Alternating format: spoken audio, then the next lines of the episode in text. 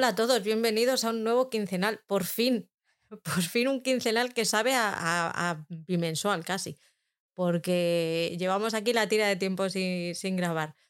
Yo soy Patri, ahí está conmigo Paul y esto es Blog en Serie, que no he dicho nada. ¿Qué tal, Paul? ¿Cómo estás? Hola, muy buenas. Pues de vuelta aquí con vosotros después de pasar un pequeño incidente, pero bueno, ya estamos de vuelta y volveremos a, coger la rutina que, teníamos antes de, los programas quincenales, mensuales y, el, algún especial que debemos por ahí, antes de que se nos acabe la temporada y llegue el veranito.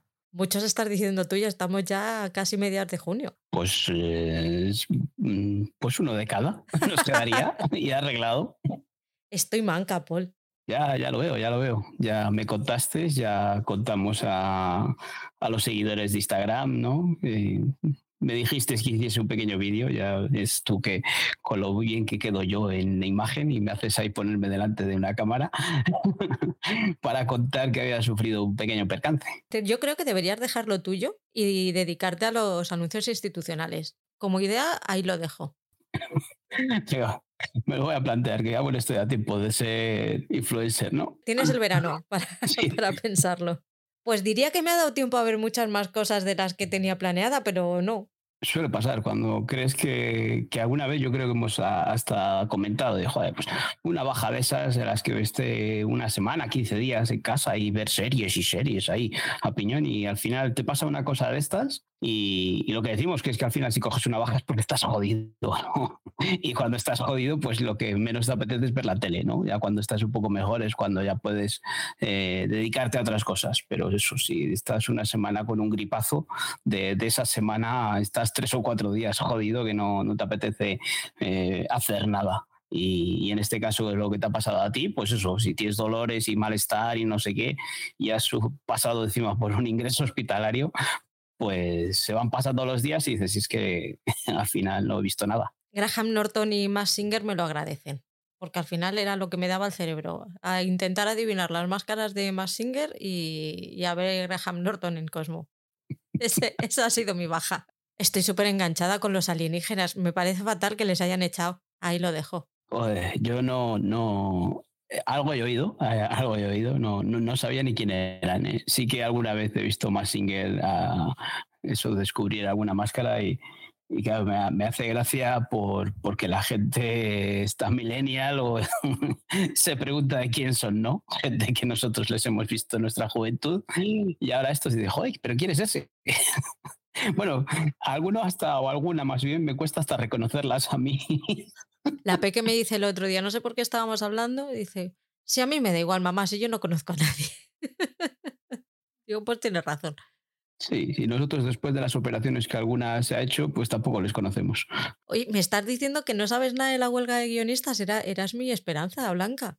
Pues eh, no sé nada, sé que siguen en huelga, sé que se les están uniendo más gente, apoyándoles y demás no sé si productores, algún actor y, tal. Y veremos en qué acaba. Eh, yo la otra sí que la sufrimos bastante, ¿no? Porque teníamos ahí series que, que sufrieron eh, esos finales o esas continuaciones y tal. Pero ahora cuando empezó esta huelga de guionistas, digo, pues, pues si paran un poquito tampoco estaba mal, ¿eh? Yo sí que me he enterado, lo, lo, lo leí ayer de, de, pasada, que el día 30 de, 30, 30 de junio, Junio tiene 30 días, sí. Si el día 30 de junio las cosas siguen igual, por lo que parece, el sindicato de actores también se va, se va a unir a la huelga. Así que todo puede ser que en septiembre eh, tengan que estrenar una serie al mes cada plataforma para llegar, para tener algo que estrenar. Bueno, siempre llegarán series australianas, series africanas, series europeas que, que ahora se va a arrepentir HBO de haber roto ese acuerdo que tenía, ¿no? Pero bueno, eh, algo habrá. Y si no, nosotros tenemos para tirar para atrás, que hemos dicho muchas veces. Así que aburrirnos no nos vamos a aburrir. De lo que sí me he enterado es Chenoa es la, la nueva presentadora de OT. Fíjate, de Triunfita a Triunfona sí, nunca mejor dicho, ¿no? Eh, esta mujer eh, cantar, pues eh, no sé si lo hará bien o mal o sacará discos o no, pero, pero está triunfando eh, de cara al espectáculo, ¿no? Presentadora, colaboradora, aquí y allá, pero la vez que no para esta mujer. Así que no es el dinero que dará la música, pero, pero imagino que la televisión también deba pasta para vivir. Sí, sí, yo creo que ya, ya la música sí que sigue, me parece que sí que sigue lanzando discos, pero yo sobre todo la veo en tele haciendo un mogollón de cosas. Se supone que un músico tal o una cantante que tiene un disco en, marcha eh, tiene su gira y demás y tiene que dedicar su tiempo. Esta si está haciendo estas cosas, pues no dedicará el tiempo a las giras. Y se supone que después de esto de, Spotify y de todo esto de la Sky y demás, los músicos lo que decían era que el dinero que ellos ganan no le ganan con la venta de discos, ¿no? que lo ganan con, con los conciertos, con las entradas de los conciertos y todo lo que rodea los conciertos. Así que. Pues nada, mucha suerte a Chenoa, a ver qué, qué, tal se le da. Habrá que ver por lo menos el primero, aunque solo sea por... Eh, sí, yo creo que sí, y ver qué, qué es lo que hace Amazon ¿no? con, este, con este producto. Ya habíamos visto algo con lo de el celebrity, ¿cómo se llamaba este? Bake Off, ¿no? Bake Off, sí pues eso, que, que, si se dedica mm, Amazon a estas cosas, eh, pues al final puede ser un, duro competidor ya no de, de, las cadenas de streaming o de las plataformas de streaming, sino de los canales eh, lineales. Sí, yo siempre he dicho que Amazon, como se metan deportes aquí en España, ojito, eh, que será una plataforma muy dura. Y tiene toda la pinta de que va camino de hacerse con los deportes y si consigue hacer una buena oferta, una, una oferta atractiva, Sí, de momento ya tenemos eh, eh, los eh, el puente a Dazón, ¿no? Así que, ¿por qué no en próximas temporadas puedan tener un, acceso más económico para, para sus clientes? De momento nos han adelantado también el evento To Doom, que el año pasado se hizo en septiembre, los dos años anteriores se hizo en el mes de septiembre. Este año Netflix se adelanta al 17 de junio y yo espero tu respuesta. No te voy a decir nada más, pero yo espero tu respuesta para ver si el sábado te apetece hacer un directo de los nuestros para ver las novedades de Netflix. Sé que no son los seriotes de, de la vida, pero oye, eh, sí, ya algo me había olido ya cuando oí que Tudum llegaba eh, después de haberlo hecho, y, pero claro, yo no había visto los, los horarios. El otro año fue eh, dos, dos franjas horarias, una para Latinoamérica y otra para España, y Latinoamérica o América, vamos, que leches. Y otra para España, y nosotros estuvimos ahí pues a eso de las 6 de la tarde o así, estuvimos conectados, pero aquí pues igual nos tocaría conectarnos a las 10 de la noche, ¿no? Para ver el evento en directo que, que pues tenemos una vida y también eh, alguien igual en casa dice, pero vamos, ya lo que te faltaba, hasta por estás ahí conectado. No digo que no, vamos a ver si se puede hacer. Y lo que dices tú es que encima eh, últimamente con Netflix pues estoy bastante descontento con, con, las series que nos traen y con todo lo que nos están haciendo y, y un futuro nada halagüeño en perspectiva a las series que puedan traer. Pero bueno, eh, todo sea por hacer estas cosillas que al final nos gustan, ¿eh? Al final grabar estas cosas en directo y, comentarlo, yo creo que la otra vez fue una experiencia bastante buena. Sí, yo creo, y ahora que ya los escuchantes se van animando a comentarnos cuando hacemos estas cosillas y tal, yo creo que podría estar interesante. Bueno, yo ya tienes la pelota en tu tejado, ya tú me vas diciendo. Y, otro, y el otro notición que escuché ayer, no sé si ayer o esta mañana, pero que me ha dejado con la boca abierta, es que termina Almares para siempre la temporada que viene, que yo pensaba que esa serie no se iba a acabar en la vida. Esto es como el Cuéntame, ¿no? Pues tendrá que tener un final. La verdad que Cuéntame, pues sí que decíamos, joder, algún momento tiene que llegar hasta, hasta nuestros días, pero esto, Almares para siempre, pues puede ser un bucle infinito. Mira, ya se, se van cerrando ciclos de la vida. Yo era joven cuando se estrenó Almares para siempre. ¿Quieres decir que ahora no? Ahora soy menos joven. Seguimos siendo jóvenes. Los que han envejecido son ellos. Pero menos. Haz un poquito de spam, porfa. Bueno, pues vamos a, contar un poco dónde nos podéis encontrar, aparte de, los podcasts, pues nos podéis encontrar en las redes, en Instagram, podéis encontrar la, la propia cuenta del podcast, que es arroba blog en serie podcast, que bueno, pues cuando cuando Patri esté otra vez operativa al 100%, pues volverá con su, a subir sus entradas de las series que va viendo, de los adelantos que nos van llegando y de esos eventos en los que la invitan en la gran capital y que nos pueda dar cierta envidia, aunque pues siempre disfrutamos que es una envidia sana, de vez en cuando sana, otras veces no, eh, en el que nos enseña pues dónde está o todos los eventos en los que participa. Luego tenéis la cuenta en la que gestiono yo, que es arroba feber barra baja series TV, en la que de vez en cuando pues, voy subiendo una serie que he visto pues eh, hace un tiempo o tal. No son recientes de estreno como aquí, que solemos hablar de las series que últimamente hemos visto. Aquí pues ya son series que se me han ido quedando atrás, que no las he subido a la cuenta de Instagram y que oye, si alguien se la ha quedado por ahí eh, pendiente, pues puede recuperarla.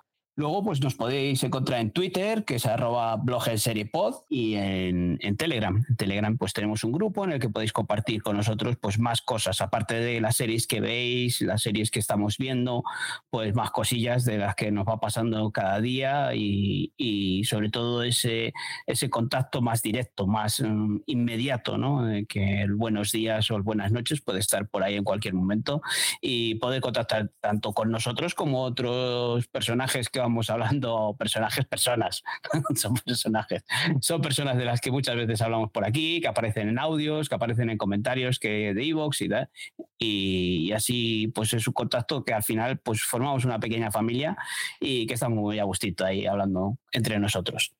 Y en Telegram, pues también podéis encontrar un grupo en el que compartimos plataformas. Eh, lo compartimos de una forma legal, que así nos puede salir un poco más baratito eh, poder tener acceso a más plataformas, entre, compartiéndolas entre, entre más personas. Netflix nos cerró ese grifo, ya no se puede compartir las cuentas de España con nadie, pero bueno, hemos encontrado un pequeño resquicio que sigue siendo legal porque al final se sigue pagando la cuota a Netflix de la misma manera y se puede compartir de, otra manera.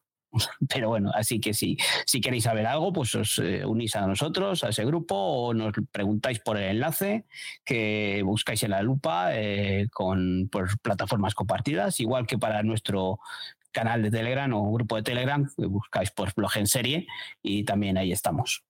Y luego el germen de todo esto, como decía Oscar, que es el blog, que es www.blogenserie.com. En blog en serie, en el, en el blog, he hecho un apartadito sobre Outlander, porque como le estoy dedicando tantas horas de mi vida últimamente, hay un apartadito ahora donde podéis encontrar todos los podcasts ahí reuniditos para si os apetece escucharlos.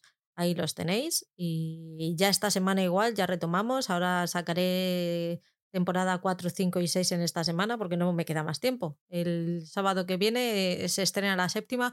Por fin voy a tener tiempo para vivir después de, Outlander. Eh, serán episodios semanales, claro. Sí, son episodios semanales. Fíjate, solo vas a ver uno. No sé qué voy a hacer con mi vida. me va a sobrar mucho tiempo. Os recuerdo también que estoy grabando con Ivo Delgado en su, en su podcast, en Críticos en Serios, toda la semana. Y este, este es eh, bitemporal, o sea, cada media temporada hemos grabado uno. Lo cuenta Ivo a su manera, con su toque de humor tan característico. Es súper divertido. El otro día nos preguntaban a Mónica y a mí cómo, cómo lo hacíamos para no descojonarnos de la risa. Sí, nos descojonamos de la risa, pero con el mute puesto en el, en el micro, porque es que no hay manera de mantenerse serio ahí.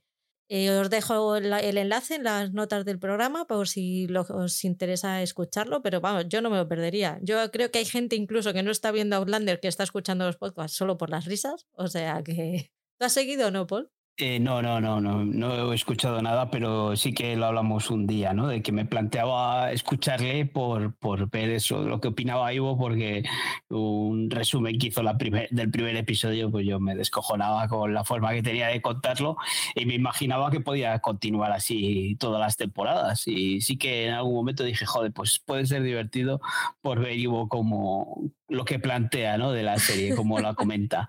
Pero últimamente me da lo justito para oír ciertos podcasts y poder estar un poco más al tanto de lo que hablan los compañeros y demás. Y, Outlander eh, siempre ha sido un hueso para mí y que se ha quedado ahí pendiente y el podcast este también está ahí en stand-by. Pues muchas gracias por apoyarnos a todos. Ya sabéis que le podéis dar al corazoncito de iVoox Y si nos escucháis en Spotify o, en Apple, eh, darle a, las cinco estrellas, darle a las cinco estrellas, ya que os ponéis, no le deis menos, darle a las cinco. Os recordamos, eh, comentarios se pueden hacer ahora en iVoox y también en Spotify. Eh, desde hace un tiempo se pueden hacer comentarios en Spotify, así que si nos escucháis desde ahí ya no tenéis excusa, podéis decirnos lo que os dé la gana, que nosotros lo leeremos. Os recordamos que tenemos activo el botón de apoyar de iVoox, pues si os apetece ayudarnos económicamente con una pequeñita cantidad de dinero al mes. Y también está activa la web de Coffee. Es muy simple y aquí nos podéis invitar a un café si os apetece un día cualquiera. Un día de estos que ves que te sobra la pasta, que llegas a final de mes sobrado y dices, pues le voy a dar un eurillo.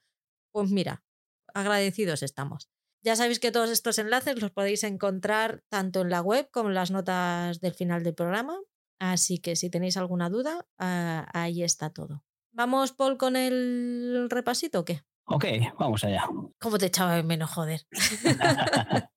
vamos con Sky Showtime, ¿qué has visto? Pues vamos a esperar, vamos a empezar, vamos a empezar por Sky Showtime con esta serie, esta plataforma que, que, el último programa que hicimos yo creo que fue el especial de Sky Showtime, ¿no? Ya allí os conté que había estado viendo una serie que, que yo he oído poco hablar de ella, ¿no? Eh, se llama Undeclared eh, War, que es Guerra No Declarada y os contaba que, que, la había empezado a ver. No sé si había visto por aquel momento un par de episodios. Eh, he seguido con ella, ya llevo cinco, son seis episodios en torno a una hora de duración. Y bueno, pues trata sobre un hipotético o un futuro no muy lejano en, el Reino Unido en el que va a haber unas elecciones eh, presidenciales y hay una amenaza de un hackeo, de un ataque cibernético, cibernauta o como queráis llamar, de, Rusia al Reino Unido. ¿no? Entonces tratan todos los temas esto de, de los bots, de las redes sociales y bueno, pues es una serie muy británica, tiene su ritmo lento, pausado eh, está bien. Yo lo que he visto me ha atrapado, me ha enganchado. Si quería algún episodio que quizás es más lentito que, los demás. Pero bueno, eh, estoy esperando a ver ese, poder ver ese último episodio, que el desenlace, a ver eh, dónde nos lleva. Pero lo que he visto hasta ahora me está gustando. Pero eso, hay que meterse en ella sabiendo que va a ser una serie muy británica que tiene esa pausa y, bastante lenta. Quizás es un tema que ya se ha tratado muchas veces, esto de los ataques eh, informáticos, ¿no? Pero bueno, lo tenemos tan reciente cuando Rusia está ahí con Ucrania, aquí vemos eso, que en vez de ser una guerra eh, física, eh, vemos que es una guerra virtual todo lo que pueden hacer estos bots, que los hemos visto con sospechas en Estados Unidos de que podían haber llegado a, influir en, los votos en las elecciones en Estados Unidos y aquí pues eso también eh, influyen mucho el, punto de vista que dan, ¿no? los medios informativos y todo. O sea, está muy bien explicado. Todo lo que vemos cada día y tal, nos lo ficcionan un poquito, nos lo exageran un poquito, pero al final dices, joder, si es que por qué no puede pasar esto que vimos en Years and Years, ¿no? Que, veíamos un futuro en el que por qué no podía pasar todo eso que nos contaban allí, porque en el presente lo teníamos. Y, lo ves cerca y dices, joder, pues igual, por, igual el día menos pensado sí que pasan así las cosas. Así, aquí con, con lo que estamos viendo en Rusia, de lo jodidos que están de la cabeza y de lo que pueden llegar a hacer, ¿por qué no pueden influir en unas elecciones de un país fuerte como es eh, el Reino Unido? Esta cuando te oigo hablar de ella, eh, la quiero ver, pero es que después se me olvida, de que me olvido de que existe. Es, eh, lo, hablamos yo creo que aquel día. No, no, tenemos a la plataforma de, de, de Sky Showtime como una plataforma de referencia, no la tenemos como, como, como siempre hemos tenido Netflix, HBO, Disney y tal. Yo creo que todavía no la tenemos incluida en nuestra, en nuestra vida. Y, como no es una serie de, o sea, no es una plataforma de estrenos semanales en las que nos traigan una serie nueva, entonces tampoco nos acercamos del todo. Eh, pero claro, lo que hablábamos aquel día, eh, tiene un catálogo muy extenso de series que no son novedad, que no son estreno, pero que sí que están ahí, que las podemos ver. Yo he visto el primer episodio de Nars Jackie, nos la recomendó Patri en el último en el último podcast. A ti ya se te había olvidado. Eh, sí, sí, se me había olvidado. Y mira que yo pienso porque el otro día estuve oyendo el, el podcast y dije, hola, esta es verdad que la tengo que ver porque si no voy a poner la otra Patricia Caldo. Pero ahí sigue, ahí sigue. Patri, ha abierto la veda, lo que tú quieras. Eh, yo recuerdo que esta le había, eh, le había dado una oportunidad en su época. Hablé de, del tema de, de que yo había abandonado Doctor House, o sea, House. Fíjate si la había abandonado, que no me acordaba ni cómo se, se, llamaba. Había abandonado House porque se me hizo muy repetitiva a lo largo de las temporadas.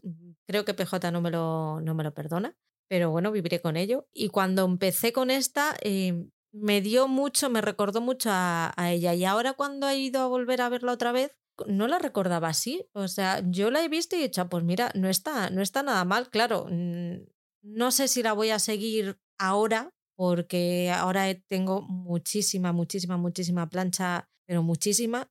Pero sí que es una que no descarto en un futuro, cuando no me quede nada de estas de ver a la hora de comer y tal, pues a lo mejor sí que sí que seguir con ella me ha parecido, ella está muy bien, eh, las tramas no están mal, lo que pasa es que es procedimental y ahora hay, veo poco procedimental y prefiero ver procedimentales que me llamen la atención ahora que ver los antiguos. Pero ya te digo, no descarto el seguirla porque no, no me ha parecido una mala opción. ¿Tú esta ya habías visto algo eh, hace tiempo? No, eh, me sonaba, pero no tengo conciencia de haberla visto. Entonces eh, sí que la tengo que ver porque me comprometí a verla y ya sabéis que yo, aunque sea tarde, al final acabo viéndola, aunque sea un episodio, para poder eh, decir lo que me parece. Ya he terminado Gris, el auge de las Pink Ladies. Solamente vengo a decir aquí que me reafirmo en todo lo que había dicho. Está bien, pero es para, me parece que eran 10 episodios, se, se queda largo, pierde, pierde completamente el ritmo de, de, lo que era la película, con lo cual es un bajón absoluto. Pero no, no, está, no está mal, lo único que es, pues eso, se te hace, se te hace aburrida y tediosa porque son 10 episodios, son 450 minutos de película. No, pues ves, esto para algo sirven estas cosas. Eh, porque yo en principio cuando grabamos eh, el último mensual, me parece, no, hace dos mensuales, es que vi el tráiler, me pareció que tenía muy buena pinta pero no llegué a darle al play y después de haber dicho tú del primer episodio yo creo que hasta te gustó.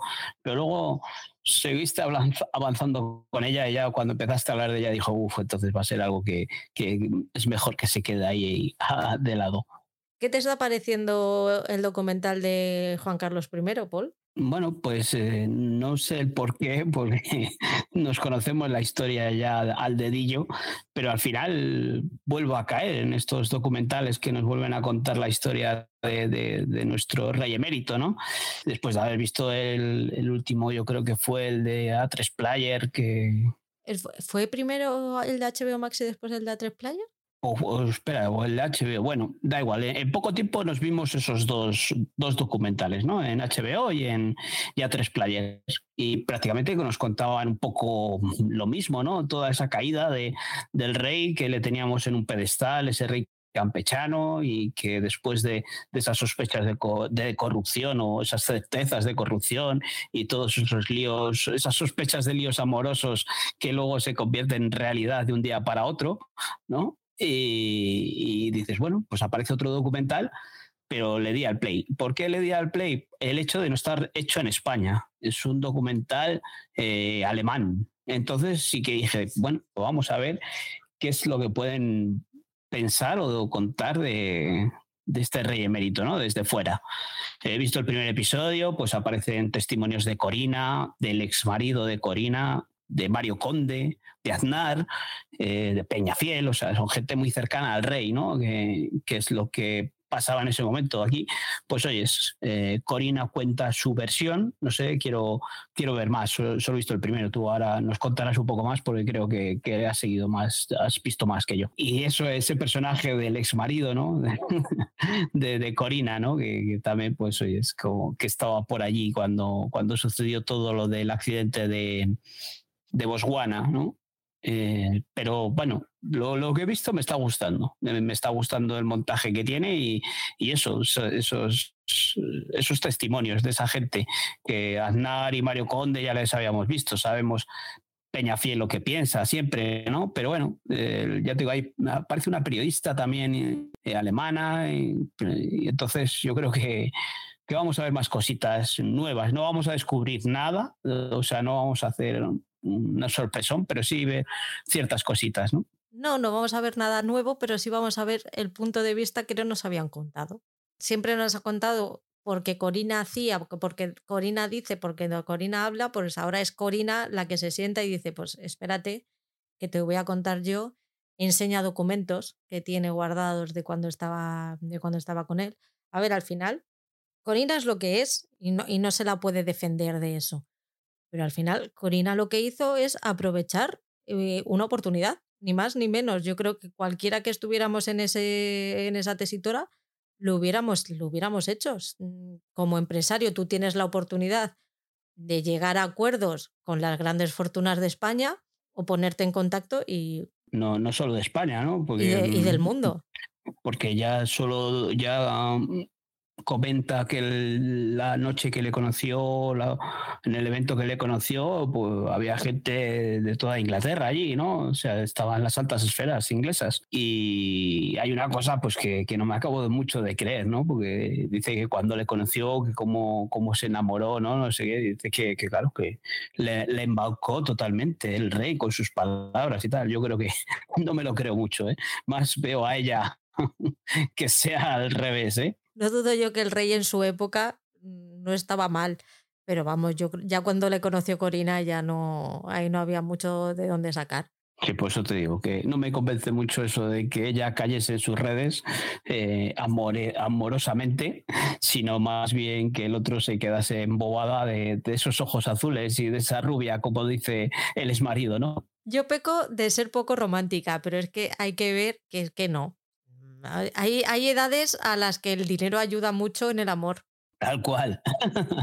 Y ya no sé, es que hemos hablado de otras veces y parece que somos antimonárquicos y tal, ¿no? Pero joder, es historia viva y saber. Hay una cosa, hay un comentario que hacen, una, frase que dicen, eh, me parece que es Mario Conde el que dice que, joder, con todo lo que hizo el rey por España, que se lo devuelva así, ¿no? El pueblo español, que se tenga que ir de, España y tal, pero joder, tú solito lo destrozaste, porque hay incluso otro que dice tal, tal, eh, todo lo que hizo por España y al final lo jodió. Eh, no dice esa palabra, pero sí que dice algo similar, ¿sabes? O sea, el ascenso y descenso vertiginoso que, si hubiese, se hubiese mantenido en un nivel más plano, habría sido un personaje, una persona que influyó mucho en la historia de España, pero que con esto que hizo al final, acabo de joderlo. Habría sido tan fácil como no cometer delitos. Solo. Solo, ya está. Tú no cometes delitos y oye las cosas, pues habrá monárquicos y antimonárquicos, pero nunca nadie te puede decir absolutamente nada. Sería tanto que decían que adaptar la monarquía a nuestros tiempos, ¿no? Sería haber completado ese, esa adaptación de la monarquía y no pensar que estaba la monarquía en los tiempos de la Edad Media, en la que el señor feudal, el rey, eh, hacía lo que le sabía de los huevos.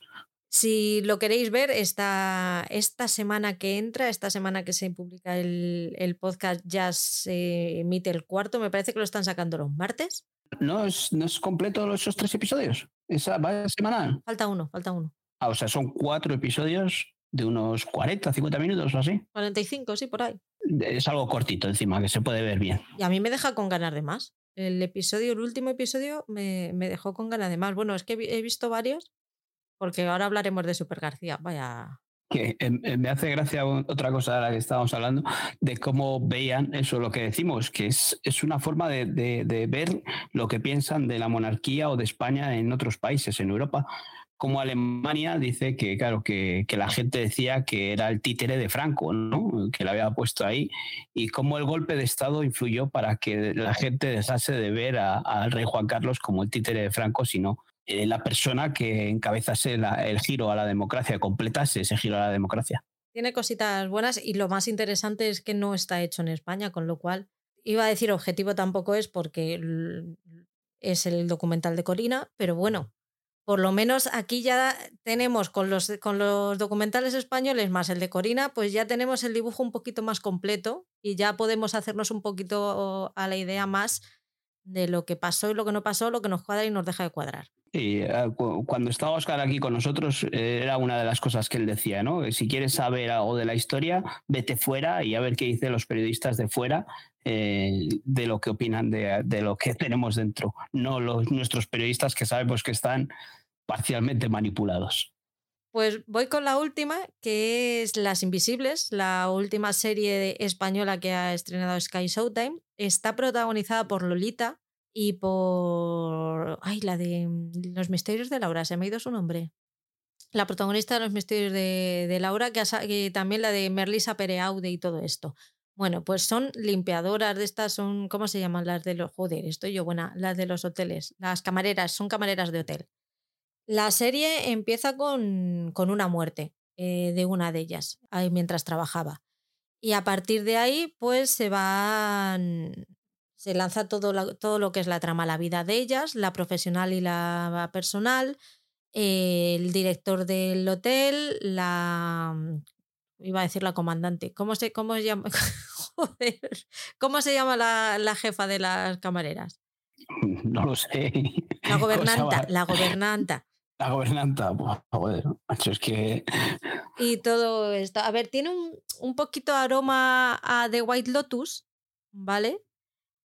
Pero a mí me ha llamado sobre todo la atención, más que por la trama de del asesinato, no de la muerte, me ha llamado más la atención la trama de ellas, la, el cómo están ellas explotadas laboralmente.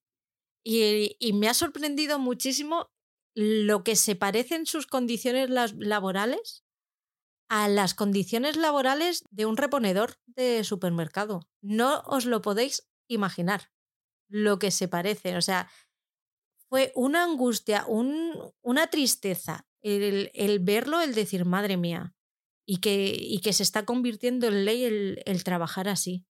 Me pareció tan, tan triste, tan indignante y que, y que además se esté normalizando y que nos parezca normal y que hables de, de este tema con, con, gente cercana y te digan, no, sí, sí, lo sabemos, pero ¿qué se le va a hacer? ¿Cómo que qué se le va a hacer? Por favor, ¿cómo que qué se le va a hacer? En fin, no quiero que salga mi, mi vena, mi vena. Pero para mí hay que verla. De momento me, está gustando mucho. No está mal, aparte de todo esto que me todos estos sentimientos que despiertan en mí. Yo creo que la, la, serie no está mal, está bastante aceptable. También tengo que deciros que yo me acerqué a ella con expectativa cero. Entonces todo lo que me dieran, pues mira, bienvenido es.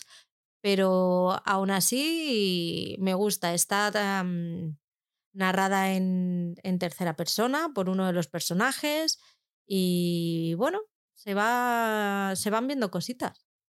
Yo no le he dado el play porque mm, te vi ayer o antes de ayer que dijiste que la habías dado o que habías empezado con ella. Y bueno, pues te digo, te la dejo a ti.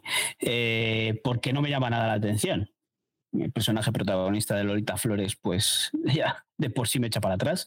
Había visto la carátula y no había reconocido a María Pujalte. María Pujalte.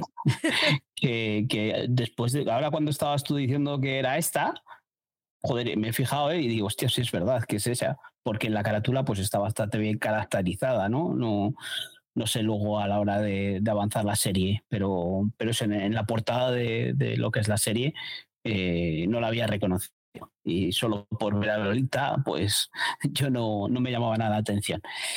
Eh, después de lo que me estás contando, pues aunque me digas que puede estar bien, no sé si al final me va a sentar mal ver lo que me estás diciendo de, de, la situación de, laboral de, estas eh, Kellys, ¿no? las, las, personas estas que trabajan en, en, los hoteles, que bueno, poco a poco, por suerte, eh, van consiguiendo más derechos laborales y, y esperemos que, que, no vayan atrás estos reponedores que, que me estás contando de, de, centros comerciales. Así que no sé si la daré esa oportunidad. Igual sí que porque puede ser una serie de estas que se ve fácilmente, ¿no? Que muchas veces he dicho que son de estas series que te sientas después de cenar y que puedes ver si tener la cabeza muy en la serie. No sé si puede ser de ese estilo. No sé sí, si... sí, sí. Sí. pues igual algún momento eso, algo ligerito sí se puede dar la oportunidad de verla. Tiene personajes interesantes que pueden remover el avispero y, pueden dar sorpresas. ¿eh? ¿eh? eso me gusta también, que no, no son personajes planos, ni todos los Kelly son iguales, ni todas agachan la cabeza. O sea, van, van a salir de ahí tramas interesantes, tiene pinta. A lo mejor soy la única persona en España que está hablando bien de ella, no lo sé, porque como he vivido en mi burbuja los últimos 15 días, es posible. Eh, ¿Va a estrenar semanal esta también? Sí, solamente está el primer episodio. Ah, pues entonces no ha dado tiempo a, que haga ruido ni a que se comente, ¿no? Pues con esto ya cerramos Sky Showtime. ¿Qué tal, qué tal para Envidio? Bueno, pues en Prime Video lo que he visto eh, no, no es nada nuevo, porque sí que me he quedado con ganas de ver ese el grifo que, que tanto está haciendo ruido, que tanto está dando que hablar, esa serie que quiere desbancar a Stranger Things y demás. Eh, entonces, no sé, pues lo primero es que sí, que de primeras dije, bueno, pues voy a darle la oportunidad. Y lo segundo, que, que he oído conversaciones diferentes, ¿no? Hay gente que sí que le está gustando y otra gente que, bueno, pues que no le llega ni a la suela de los zapatos a Stranger Things, así de momento no le he dado oportunidad, pero sí que le daré al play. Eh, lo que sí que he visto, lo que he acabado de, ver es la serie de Citadel. Citadel, como la queráis llamar, la he visto completa y, yo puedo decir que, me ha gustado. Yo quiero decir que me ha gustado. Eh, no es un seriote. Eh, tanto que decimos que, que, es la serie que más dinero ha costado Amazon Prime, una de las mayores inversiones de Amazon Prime después del Señor de los Anillos y demás, yo la he disfrutado. Eh, no es, lo habíamos hablado otras veces, en cuanto a trama, en cuanto a guion, no es nada novedoso, pero sí que es un blockbuster, una serie de explosiones, efectos visuales, pareja protagonista guapa, que quedan bien en pantalla, todo lo que queráis. Y, si quieres disfrutar de una serie, ponértela y comerte una bolsa de palomitas, pues yo creo que es la serie ideal, idónea. Pues a mí me ha dejado muy fría. La he terminado, pero me ha dejado súper fría. Ha sido bueno, pues nada. Pues. Es que no, no ha despertado en mí ningún sentimiento. Fíjate que al principio decía, pues es entretenida y tal, sí, es entretenida. Pues el viernes llegaba, me ponía la esta, pero después de ver el episodio me quedaba exactamente igual. siempre veía el siguiente para ver si decir, bueno, vamos a ver si en, este episodio nos cuenta algo, vamos a ver si en este, este es el episodio en que se enciende la chispa, pero no, no se encendía la chispa. No, no, yo creo que, lo hablamos de los primeros episodios, que, no era nada nuevo. La trama de, topos, espías, agentes dobles y demás no es nada nuevo. No, no es nada nuevo, pero sí que esperaba un algo que, que despertara al menos la curiosidad, pero es que ni siquiera eso. No, si es que es, más de lo mismo, pero me parece entretenido porque hay efectos visuales, efectos especiales que están bien hechos, bien coreografiados, explosiones y, dos protagonistas guapos. Y ya está. ¿Y qué más quieres? Y no. Que porque tenga mucho dinero no tiene que decir que sea una serie que haya invertido en guionistas, que se han gastado todos los efectos. Sí, sí, pero eso, bueno, pues, pues ya está, es una serie que está ahí, está renovada, pues es una serie para ver, para, para igual que te pones una serie un sábado por la noche con un, o por la tarde con un bol de palomitas y, y te lo comes y ya está.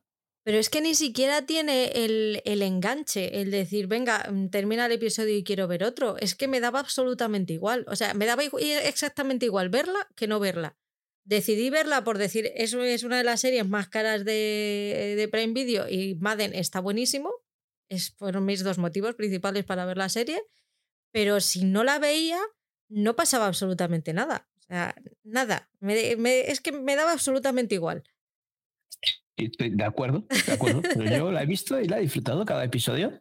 Encima son episodios cortitos, que son 45, 50 minutos. Tampoco es que se te haga eterna. Ya te digo que tiene un buen ritmo. Lo que pasa es que eso, pues tenemos esos culebrones que igual no, no nos gustan, ¿no? Que si el padre, la madre, el hijo, o aquí, allá, parejas amorosos, esto está. igual eso es lo que tú puedes sacar, que dices, joder, ahora sé de verdad que ahora estos tienen aquí un rollo bollo. en fin, a ver qué, a ver qué hacen con la segunda temporada. Esperaré a que me cuentes si te ha gustado o no. Eh, al final, ¿no? Pues te enseñan un spin-off, igual han abierto aquí un melón de un nuevo mundo, un nuevo universo, ¿no? Porque nos van a contar otras cositas y ahí tirarán, igual tiran y, y justifica la inversión. ¿Quién sabe? Pues mira, si, si estamos metidos en el mundo de las series y lo vamos a ver. que sí, yo lo, único que pretendo es que, que, una serie no me aburra, que una serie la vea y, esté entretenido. No, para, para resetear el cerebro está bien. Pero vamos, puedes mirar el móvil al mismo tiempo sin ningún problema. Sí, levantar la cabeza cuando se están dando de hostias o están pegándose tiros y, joder, qué bien lo han hecho. se han gastado el dinero. ¿Y qué tal el poder? ¿Cómo ha terminado? Hostias, el poder. Eh, esta sí que fui de episodio tras episodio, venga, a ver, a, ver si en el siguiente, a ver, oh, joder, mira, aquí va, han sacado algo que puede ser bueno, que puede tirar el hilo por ahí, joder, se, perdió el hilo, se olvidó de, ese momento. Pero no sé, esta serie ya habíamos comentado, como iba a episodio semanal, pues fíjate, desde que empezamos a verla eh, ya han pasado bastantes semanas. Eh, es una serie en la que las mujeres eh, adquieren un poder en el que sacan energía o electricidad de sus manos, ¿no? Eh, en principio, pues mm, dices, pues puede ser algo como de superhéroes o demás, pero bueno, al final se va convirtiendo en algo más social, en, esa revolución de, las mujeres frente a los hombres. Eh, yo creo que aquí os comenté una vez que hay un episodio en el que esa revolución o ese poder eh, que lo descubren en un país árabe, en, no sé si es Arabia, Afganistán, un sitio así, en un país de Oriente Medio, en el que, joder, eh, con toda la, represión que tienen las mujeres allí, que ahora fuesen ellas las que tenían el poder, que a través de sus manos podían eh, controlar a los hombres y pegarles unos buenos calambrazos y dejarles sentados, pues parecía que podía ser eh, podría estar bien, pero al final se van un poco más, eh, otras veces a género adolescente, se vuelven a meter ahí con chavales, con chavalas adolescentes. Eh, mezclan muchas cosas, muchas cosas, la política americana, muchas cosas, pero que al final no acaba de despegar, no acaba de despegar. Entonces no me ha gustado.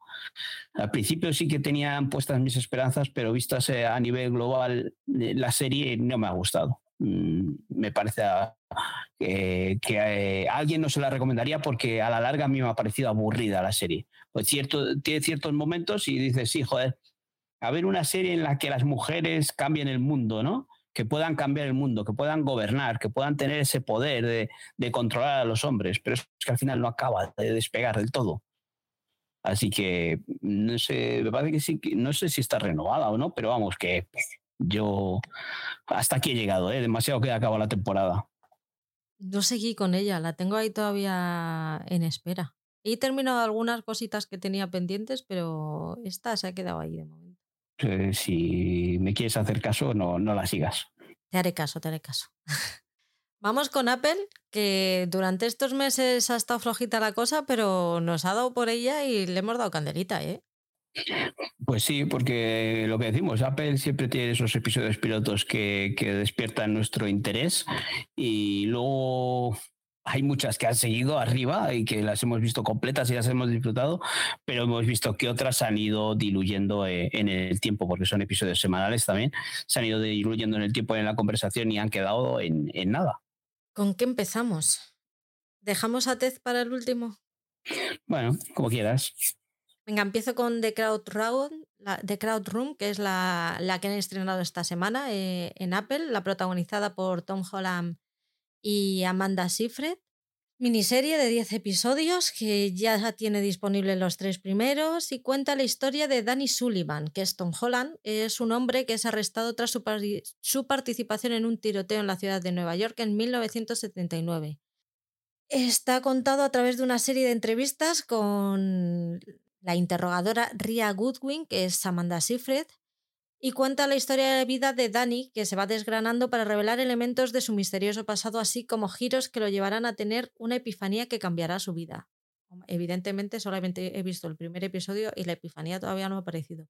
Pero lo que sí se ve es una, un nivelazo en la serie de la leche. Tom Holland está todo lo, lo alejado de Spider-Man posible. O sea, no, no se le ve a, ese Tom Holland de Spider-Man por ningún lado.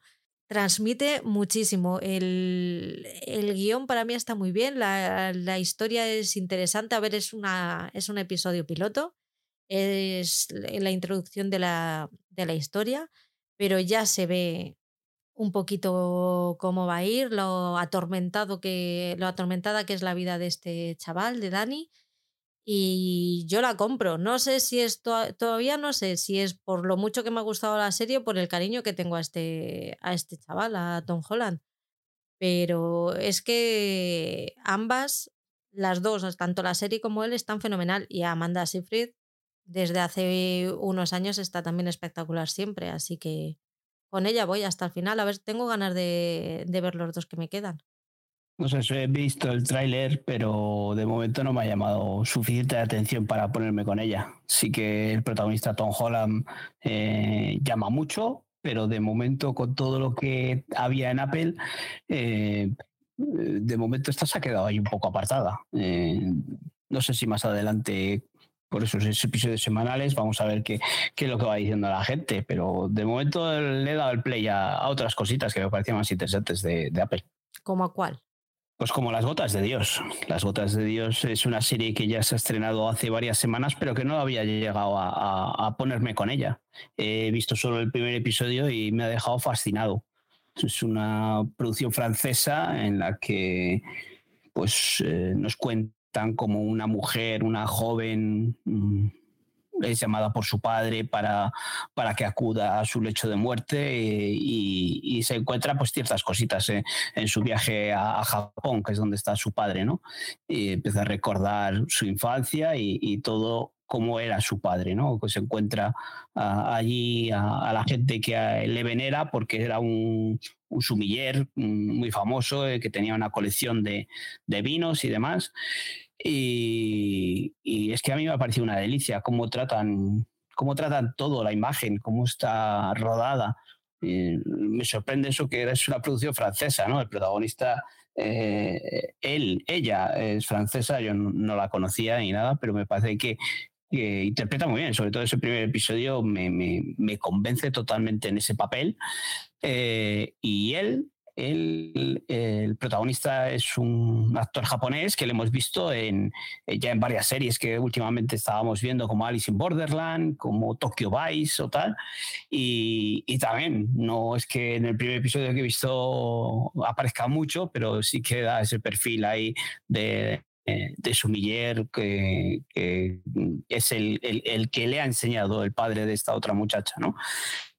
Eh, me pareció que está tratada maravillosamente y la interpretación de ella me encantó. Eh, voy a seguir viéndola porque encima la gente está hablando maravillas de ella, así que incluso están hablando como puede ser una serie de la mejor serie de lo que llevamos de año. Entonces, de momento el primer episodio me ha cautivado, ¿eh? Así que voy a seguir con ella y no quiero que me pase lo mismo que con Pachinko, que también me pareció una maravilla de serie, eh, todo lo visual que tenía, pero quedó ahí apartada.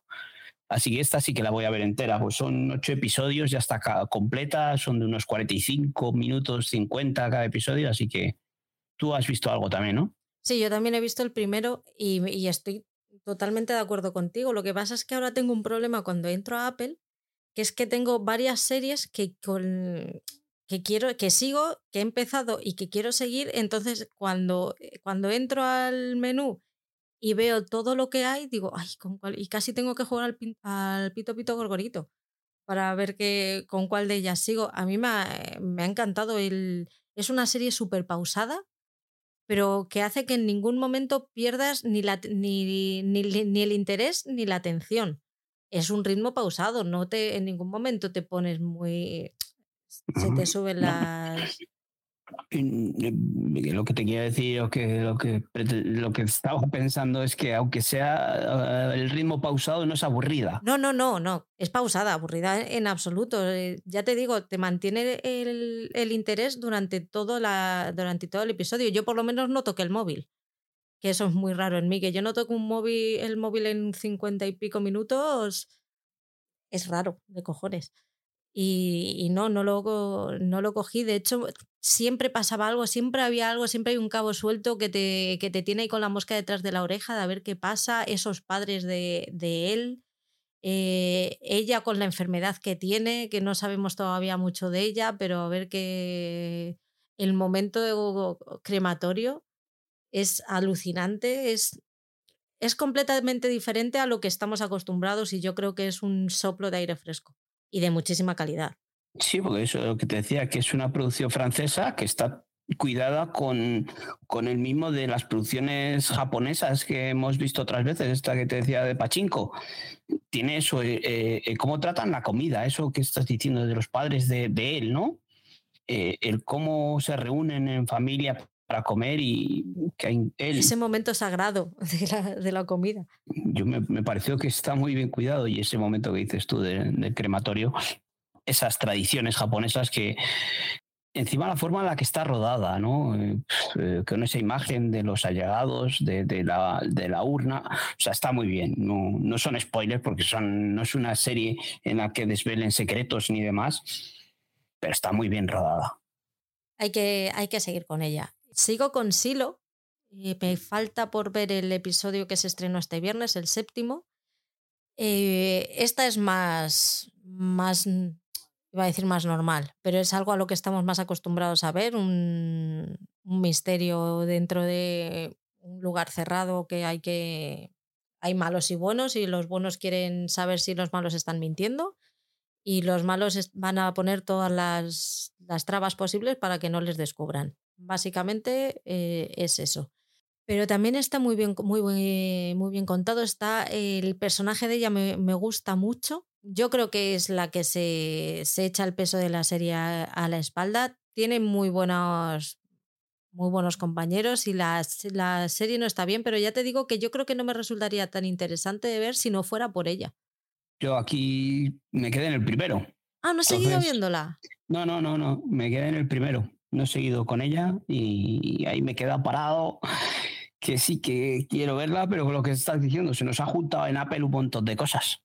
A mí es que sí que me, siempre me deja con ganas de, ver el siguiente, decir, ay, es que mm, quiero ver más. Y lo dejo para mitad de la semana siguiente para poder, para tardar menos en que, en que llegue el próximo episodio.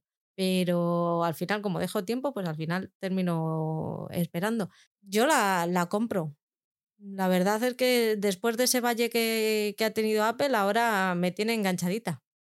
Eh, te iba a decir que mm, lo que me podía sospechar de esta serie o esperar es que quedase un poco lenta, aburrida, esta ciencia ficción que muchas veces se nos queda aquí un poco planita, siempre con los mismos escenarios. Eh, no. Eh. No, porque juegan mucho con los niveles del silo. Los niveles del silo están muy diferenciados, la gente que vive en cada nivel del silo está muy, muy diferenciada y ellos se mueven todo el rato, de arriba abajo. Entonces no te da tiempo, siempre hay contrastes. ¿Qué más has visto? Pues he visto el primer episodio de High Desert, esta serie que hablamos en el mensual, protagonizada por Patricia Arquette, eh, que yo no sé, últimamente estoy enamorado de esta mujer. Y aquí, en este primer episodio, pues oye, sí, igual me parece un poco excesiva, un poco exagerada, pero joder, aún así me gusta, ¿no? Esta mujer que, que vemos en el primer, los primeros minutos de, del capítulo 1, que, que, están en una celebración familiar y de repente llega la policía y, y empiezan a esconder toda la droga que tenían allí pues es muy gracioso, ¿no? Es una comedia, veintipico minutos por episodio. Eh, son, no sé si hay seis o así emitidos, son ocho en total. Pero bueno, hay episodio semanal. Yo me lo he pasado muy bien esta primera media hora. Eh, luego esta mujer que la vemos diez años después de este, de este suceso que ocurre en los primeros minutos, eh, está trabajando en, en un, como un parque de atracciones, ¿no? del oeste, ¿no? Es eh, como un portaventura del oeste, ¿no? De esto de actuaciones en vivo. Eh, del Westworld, ¿no? Sería. Eh, y está muy bien. Ella está trabajando allí como cabaretera, haciendo su, su, papel y, recibe la visita de unos familiares y que tiene que cambiar de vida, ¿no? Porque la vida que llevaba hasta ahora, pues económicamente no le daba para, para continuar viviendo y tiene que buscarse la vida. Se le enciende la chispa como detective privado. ¿Por qué no? no tiene otra cosa que, se le cruza por ahí algo y, lo que vamos a ver es cómo, cómo desarrolla esa faceta junto a otro personaje que los dos juntos pues pueden ser un buen una buena pareja cómica, ¿no? Tenemos por ahí el protagonista, el marido es Matt Dillon, no sé si tendrá mucha relevancia en la serie, porque en el primer episodio pues vemos muy poquito, porque acaba en la cárcel. Y, lo demás, no sé, veremos a ver cómo sigue. De momento yo estoy muy, muy dentro de ella porque es una comedia de estas que de 20 minutos que ya sabéis que después de dejarte el lazo, pues me apetecía ver una comedia. Y, y Apple nos daba en esta, en esta ocasión, nos ha dado en poco tiempo dos comedias de 20 minutos o media hora. Y, y he visto las dos, el primer episodio de las dos, a ver cuál de las dos me acaba atrapando más. ¿Y qué tal la otra? La otra es la de Platónico Platónico, sí, ¿no? Eh, Platónico, pues es una otra serie, otra serie de comedia de 25, 30 minutos, en la que los protagonistas son dos viejos amigos eh, de, la, de la juventud, que, que después de muchos años en los que cada uno ha hecho su vida, se habían distanciado y el divorcio de uno de ellos hacen que vuelvan a, a juntarse.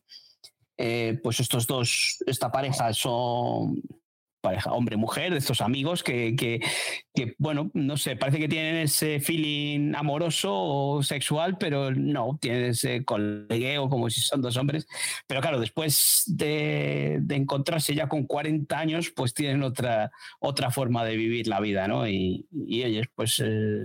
Eh, ahí veremos a ver cómo avanza. De momento este primer episodio me ha gustado, me ha entretenido, me ha hecho pasar el ratillo, sí. Eh, él me cuadra más en el personaje, el casting de él me parece que cuadra más, es actor, ella me parece un poco más flojito porque me parece una madre, eh, pues eso, típica americana, ¿no? Que, tiene su pareja, su matrimonio estable, pero no la pega en el que tenga ese punto de locura que, que tiene el personaje de él, ¿no? y que ellos dos fuesen amigos de la juventud y, ahora no sé cómo pueden cuadrar ahí. Pero bueno, eh, de momento esa media hora me ha hecho pasar el ratillo. Eh, las protagonistas, es, ella es Rosa Rose Byrne, ¿no? Y, él es Seth Rogen, que, que están bien ya te digo, él me ha gustado más. Vamos a ver un poco más adelante. Igual que te digo que compro totalmente el personaje de Patricia Arquette en, High Desert, aquí mm, no acabo de estar tan dentro. Pero seguiré con ella por eso, por ser una comedia de media horita, ¿eh? A ver si le, a ver si le dio una oportunidad. High Desert a mí sigue, he visto también el primer episodio y me gustó, me gustó bastante. Así que la, seguiré a ver qué tal es que con el primer episodio tampoco no podemos juzgar mucho porque es otro completamente introductorio. Y se nos acabó Ted Lasso. Mm, no sé, aquí, ¿qué quieres que te diga? Se nos acabó Ted Lasso, es una pena, sí. Eh, que la he disfrutado muchísimo también. Que, que, igual, que hay series que me gustan y me gusta que acaben, no que se mm, arrastren por el suelo. Yo no quiero que una serie continúe para que al final acabe arrastrada por el suelo. Mejor, tres temporadas. Episodios encima al final, al principio eran episodios de media horita que nos hacían tipo eh, sitcom, telecomedia, pues eso, rápida de, de, consumir. Al final nos dieron una segunda temporada más dramática con episodios de 50 minutos y hemos acabado con esta tercera temporada, como hemos vuelto a la comedia mezclada con el drama, con episodios de, dramáticos. Eh, o no, más bien unido, los, los, todos episodios tenían un poco de drama, un poco de comedia, y se hacían, a mí se me hacían llevaderas, acababa siempre con una sonrisa en la boca, y, ese último episodio de la tercera temporada con un nudo en la garganta y medio lágrimas en los ojos, que la he disfrutado tres temporadas, acabó, vale, otra cosa, que, la he disfrutado. No quiero que hagan una cuarta temporada para que empiece la gente a, criticar y acabes bajándote del barco porque empieza la gente, oh, qué rollo, siempre lo mismo, no avanza. Pero bueno, eh, acaba con ese final cerrado que a mí me ha gustado O sea, ese final tiene un final cerrado, cada uno que lo interprete como quiera. Incluso dejan un pequeño hilo para seguir, o con un spin-off o, con Tenlazo. Pero ¿no te, da un poquitín de pena? A mí me da pena. O sea, yo estoy de acuerdo contigo. Yo prefiero que termine ahora y termine bien a que la, a que la larguen, la larguen, la larguen y al final termines aborreciéndola. Pero me da mucha pena. Es que son mis amigos. Sí, hemos hablado muchas veces que ya no es el personaje de Ted solo el protagonista, sino todos los que tienen alrededor, que al final se han hecho un huequito en nuestros corazones, porque todos tienen su, su toque y su, su, su bagaje, ¿no? Eh, no, acabo de darme pena. Todo lo contrario, acabo de disfrutar y decir, joder, qué bien me lo he pasado con esta serie. Y medio lloró en el último episodio. Yo, a mí me caían lagrimones, pero vamos, de, podía llenar piscinas con las lágrimas que se me cayeron en el último episodio. No tienes corazón. Que no puedo. Aquí jugamos a policía bueno y a policía malo, ¿no? Si tú vas ahí con los lagrimones, yo no puedo decir también, que va a aparecer aquí los dos, hay unos flojeras. Somos unos flojos y unos ñoños, ¿y qué pasa? No pasa nada. No, no, no, es, jodido. O sea, al final no es jodido, es triste, tiene su toque dramático y sabes que se va a acabar y que no vas a ver más a estos personajes. Y sí, sí, el, último episodio tiene su toque de comedia, pero hay ratos en los que el, nudo de la garganta no te le quitas y las lagrimillas surgen por ahí. Sí. Bien, así me gusta. Yo, eh, no soy mucho de llorar, pero joder, ahí cuando hay alguna serie o tal, eh, a veces dices, pero qué idiota soy que estoy aquí con los lagrimones. y sí, esta serie me ha sacado esas lágrimas el último episodio, sí. Saben tocar la patata los jodidos, pero bien. Y saben, saben tocarla, saben cómo hacerlo y cuándo.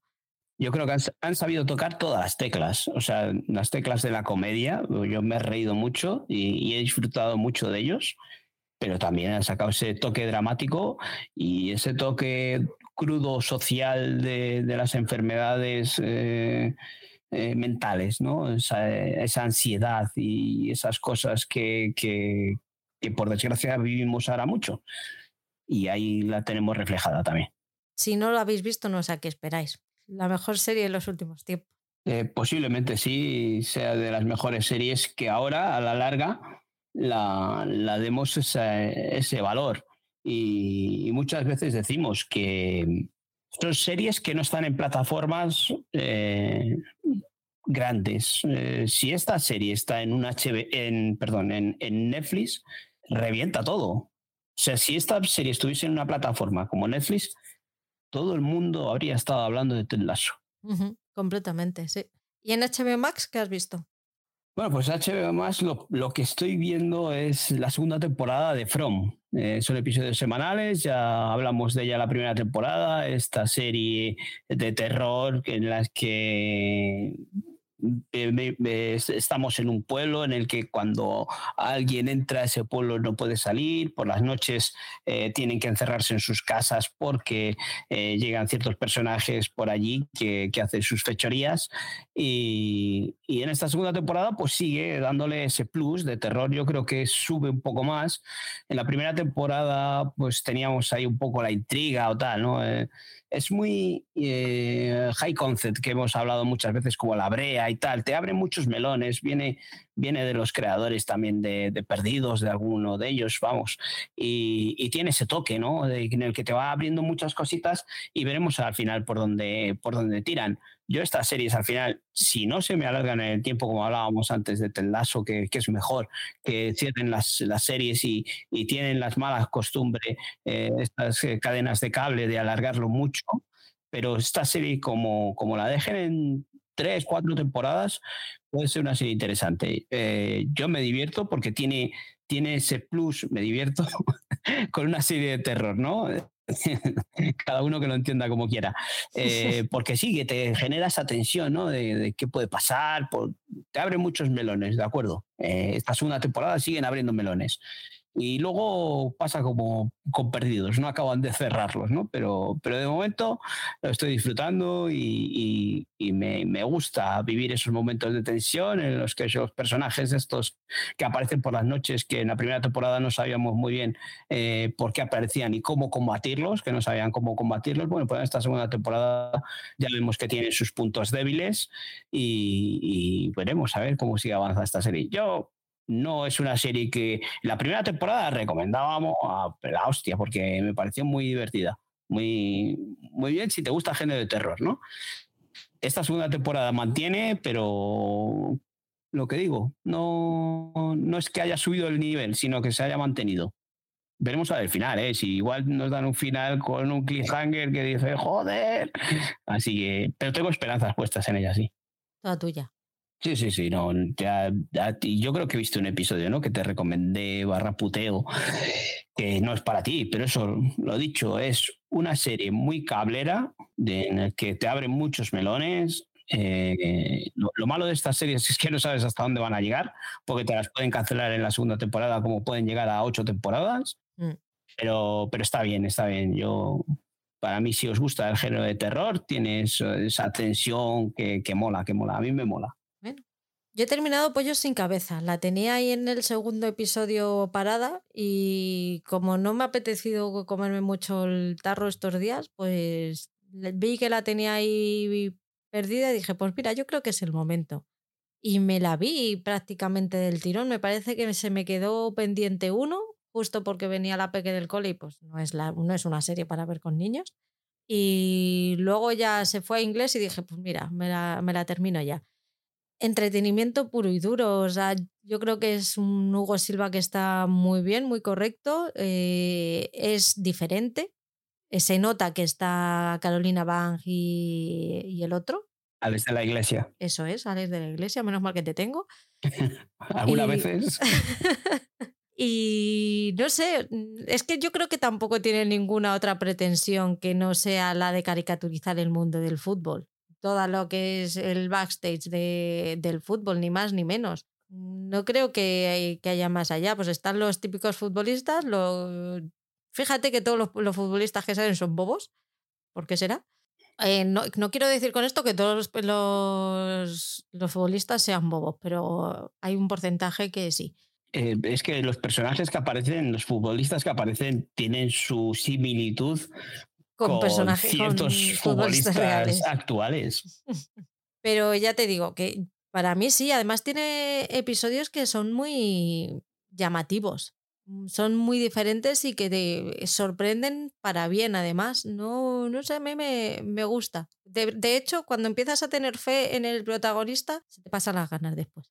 Pero bueno, como serie española diferente, yo le daba una oportunidad. Si os apetece ver algo, y os van las, las series españolas. A ti también te gustó, ¿no? Sí, a mí me pareció muy divertida. Eh, me gustó lo que tú dices. Eh, no es que sea un seriote de la hostia, pero sí que es una serie para pasar el rato y que el personaje de Hugo Silva a mí me, me atrapó. Eh, me parece que pegaba muy bien, que el casting estaba muy bien hecho porque le pega muy bien el personaje. Y, todo eso que dices de, las particularidades de, los futbolistas, ¿no? que son muy similares a las que vemos eh, actualmente en jugadores de fútbol de, la Liga Española. ¿no? Eh, así que yo sí que me lo pasé muy bien. Sí, sí, no, es divertida. ¿Qué más? Bueno, pues en la que también acabé fue eh, Rain Dogs. Eh, Dogs fue esta serie que, que, os he hablado otras veces, que la seguía con episodios semanales. Un drama británico en la que una madre y su hija pues, son desahuciadas de su casa y tienen que buscarse la vida con, con una pareja, con unos amigos o, tal, pues cada uno con sus peculiaridades, ¿no? Y, y al final, pues... Eh, me ha gustado, está muy bien la serie. Eh, sí que os he dicho que, tenía sus toques de comedia porque todo, todo lo que les pasa, eh, todo le sacan el, lado de humor, ¿no? Eh, así que hay ciertos episodios que son bastante duros y tal, por, porque puede reflejar la vida social de ciertas personas, ¿no? Y, que es muy creíble lo que les pasa. Pero, pero eso, como pueden, buscan siempre su lado cómico, su lado amable para, para poder seguir adelante. Mm, es una serie que yo le doy, eh, os había comentado, porque es un drama de media hora. Entonces, creo que se ve muy bien y creo que está muy bien interpretado. Ella, muy creíble y, y yo sí que la recomiendo. ¿eh? Es una serie, como, digo muchas veces, los dramas son duros de ver, pero si te le dan fracciones de media hora y encima tienen alivios cómicos y tal, pues ella trabaja en un club de striptease o en un pizza o de esos y tiene ciertos momentos graciosos. Esta la, la terminaré. La terminaré como en este verano me la, me la termino. Terminó Succession también. Y esta me ha dado menos pena que se acabe. O sea, menos pena de, mm, de cariño. Bueno, no, de cariño no, los tenía mucho cariño, mucho cariño estos hijos de puta. Bueno, que es diferente. Que a mí me ha gustado el final. Vamos, vamos a abrir este melón ya. A mí, yo soy de las que le ha gustado el final. Me parece un final perfecto, de hecho, para la serie. No es un final que te cierre las tramas y que esperes algo contundente, porque realmente esta serie no ha tenido muchas cosas contundentes de golpes de efecto, o sea, no es un golpe de efecto en sí el final, pero sí que creo que al final el que se queda con, la, con todo, bueno, el que se queda con todo o no se queda con todo, o el que al final sale ganando, es el que ha sido más inteligente. Y eso es así. Y para, para mí, por lo menos, y el que ha sabido jugar mejor sus cartas. Así que un 10 para ellos. Eh, por favor, necesito que Kieran Culkin se lleve todos los premios a mejor actor dramático mm, que hay aquí en la Luna y en el, todo el sistema solar, porque lo que ha hecho este señor a lo largo de toda la serie, pero sobre todo en la última temporada, ha sido espectacular. Y Paul, por favor, necesito que la veas este verano sí, sí, la tengo que ver. La es que la tengo que ver. No es que me recomendéis por, por, activa y por pasiva verla. Es que la tengo que ver. Yo sé que la tengo que ver, pero necesito mi tiempo. Pero te resistes. Sí, sí, pero por, eso, por lo que hemos hablado al principio, mm, que detengan un poco la máquina de hacer series y vemos las series viejas que tenemos pendientes. No pasa nada, aquí están los guionistas y los actores que nos han, escuchado nuestras plegarias. Yo creo que eso también es verdad, ¿eh? Y nos van a dar tiempo. Pues termina tú con HBO Max. Bueno, eh, en HBO más he visto algo mm, que no sé cómo calificarlo ni sé cómo contarlo. Este Miss Davis, que ya vimos eh, el, el tráiler cuando hicimos el mensual y nos dijimos, joder, pero ¿qué es esto? Que es una monja eh, guerrera, como vimos en, en, Netflix hace un tiempo, ¿no? Esa monja guerrera. aquí vemos esta monja que lucha contra una inteligencia artificial. Eh, esta serie que es del creador de es Damon Lindelof, el que está por ahí, de este This Is Us, eh, esta otra de, los superhéroes, vamos, de los superhéroes, no, de, joder, antihéroes. ¿Cuál, perdón? Watchmen. Watchmen, Watchmen, que, tenía también sus, sus idas de olla por ahí. Y aquí esta monja la vemos ahí, que va montando en moto y disparando y demás, que dices, joder, pero ¿qué es esto, no?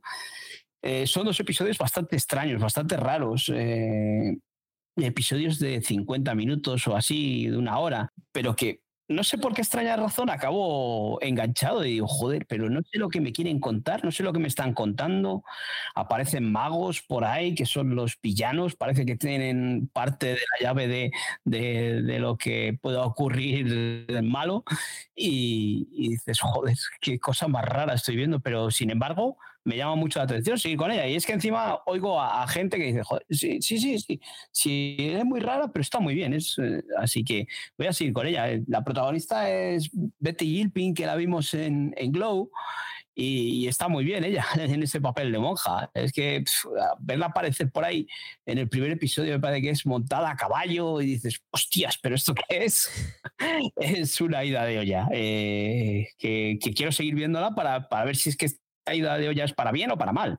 Pero sí, voy a seguir con ella porque encima me ha recomendado mucha gente de sí, sigue con ella, que, que al final la vas a disfrutar. Así que seguiremos con ella y os contaremos a ver si esta ida de olla de, Damon Lindelof, porque eh, también hay una mujer que es la productora también de, de Big Bang Theory, me parece que es. Así que pues tiene esa mezcla de los dos de comedia y tal que, que está muy bien. Sigue, sigue. Y la otra que he estado viendo es Los Fontaneros de la Casa Blanca. Solo he visto un primer episodio porque me llamaba mucho la atención.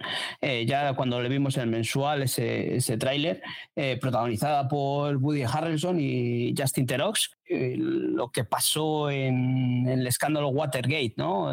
Esta gente que estaba por allí metida.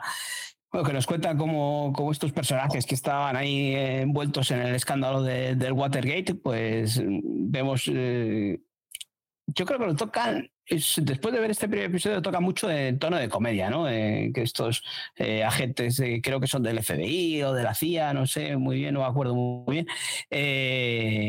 como son bastante no sé cómo llamarles, bastante americanos, ¿no? Esto de que se creen demasiado listos para, para hacer las cosas.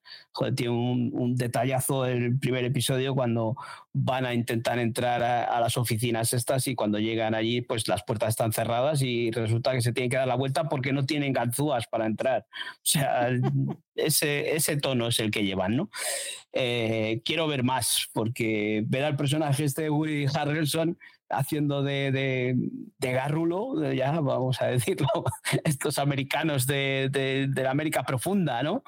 Y, joder, pues, eh, me gustó mucho, me gustó mucho. A ver si sigo con ella, porque encima es una serie cortita de cinco episodios, me parece que son, y, a ver qué es lo que, lo que nos cuentan. Pero yo, este primer episodio me ha gustado mucho cómo está ambientada, cómo eh, el personaje de, de, Woody Harrelson es brutal, cómo está conseguido, cómo, qué, qué bien está interpretado.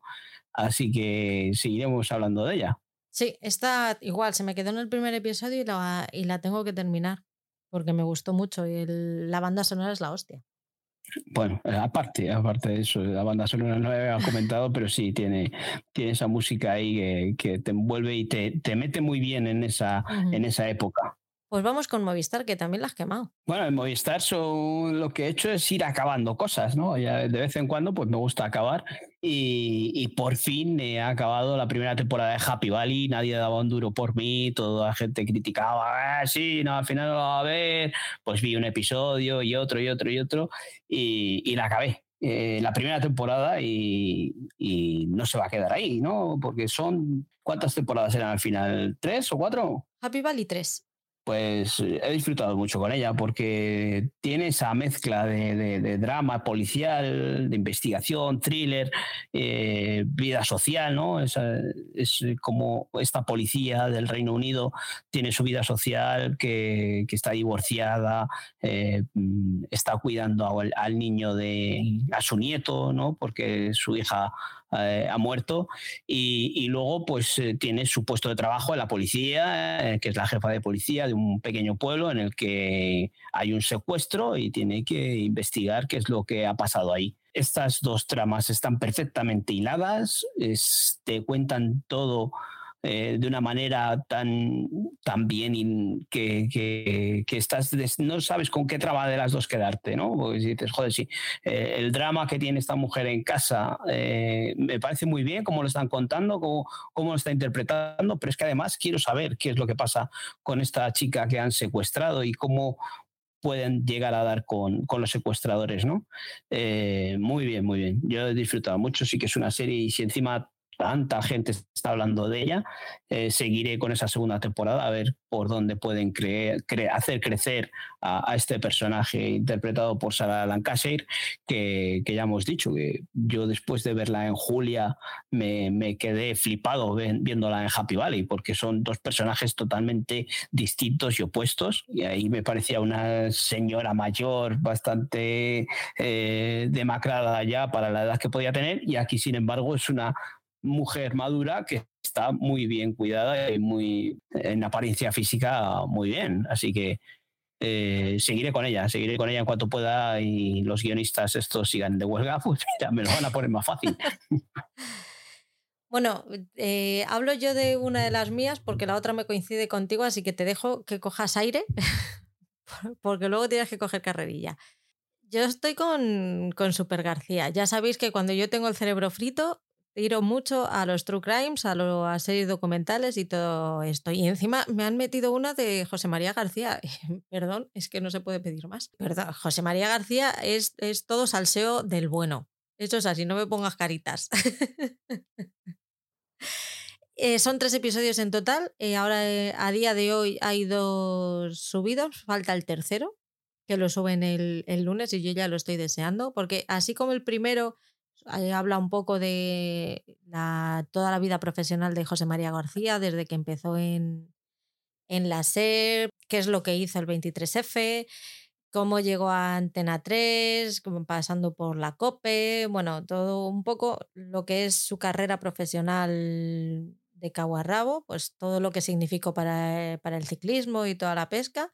El segundo episodio, en el segundo episodio empieza el salseíto bueno, porque claro, una era a jovenzuela, cuando este señor se retiró, yo tenía 19 añitos, pero eh, siempre ha sido, pues yo creo que como gran parte de, del país, en algún momento José María García ha sido parte de, nuestra banda, de la banda sonora de nuestra vida. En el coche, en casa, si tu padre lo escuchaba en el transistor en la cama y tú pasabas, lo escuchabas de fondo. Ese hombre, por lo menos en mi casa, estaba siempre. Y hay, hay, cositas pues, que de, hablar después, de que te van contando de cómo era, la, ese pique que tenía, bueno, ese pique, pique se queda corto, el pique que tenía con De la Morena, todo este, este rollito que se traían los dos, esa guerra que tuvieron, pues hablan, un, hablan la gente de todos los bandos lo que hacían. Además, es que ver a José María García diciendo, claro, es que tenía que hacerlo, porque es que si no me quitaba la exclusiva, era una pasada. Verle en su época en el diario Pueblo, una de las personas que habla en el documental es Arturo Pérez Reverte, que fue su compañero en el diario Pueblo cómo hacían llorar a las víctimas para tener para que la noticia fuera lo suficientemente impactante. Bueno, todo eso. Ahora nos falta un episodio. Se ha quedado en uno de los peores momentos de José María García a nivel personal, pero os puedo asegurar que no os vais a aburrir. No es tan divertido, a lo mejor, como podría ser la de la Liga de los Hombres Extraordinarios.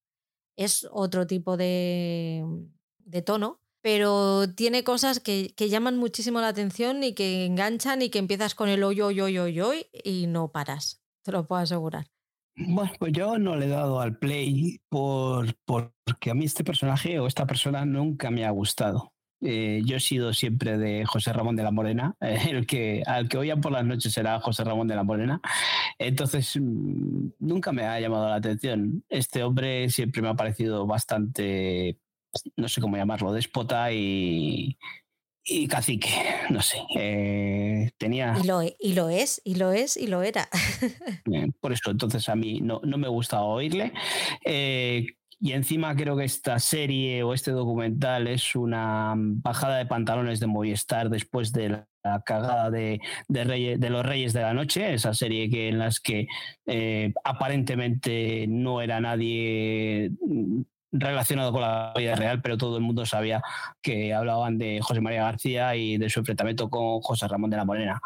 Eh, como quedaba más bien mal parado, eh, José María García, pues ante el temor o la amenaza de, una denuncia a Movistar, pues al final cancelaron la serie y, han hecho eh, este documental. Yo creo que va a ser una lavada de, cara de, este personaje que te estoy diciendo yo, que a mí me parece bastante despota. Y de momento no le da al play. Si me estás diciendo que puede estar bien, es que si, si le doy al play va a ser con cierto mm, asco.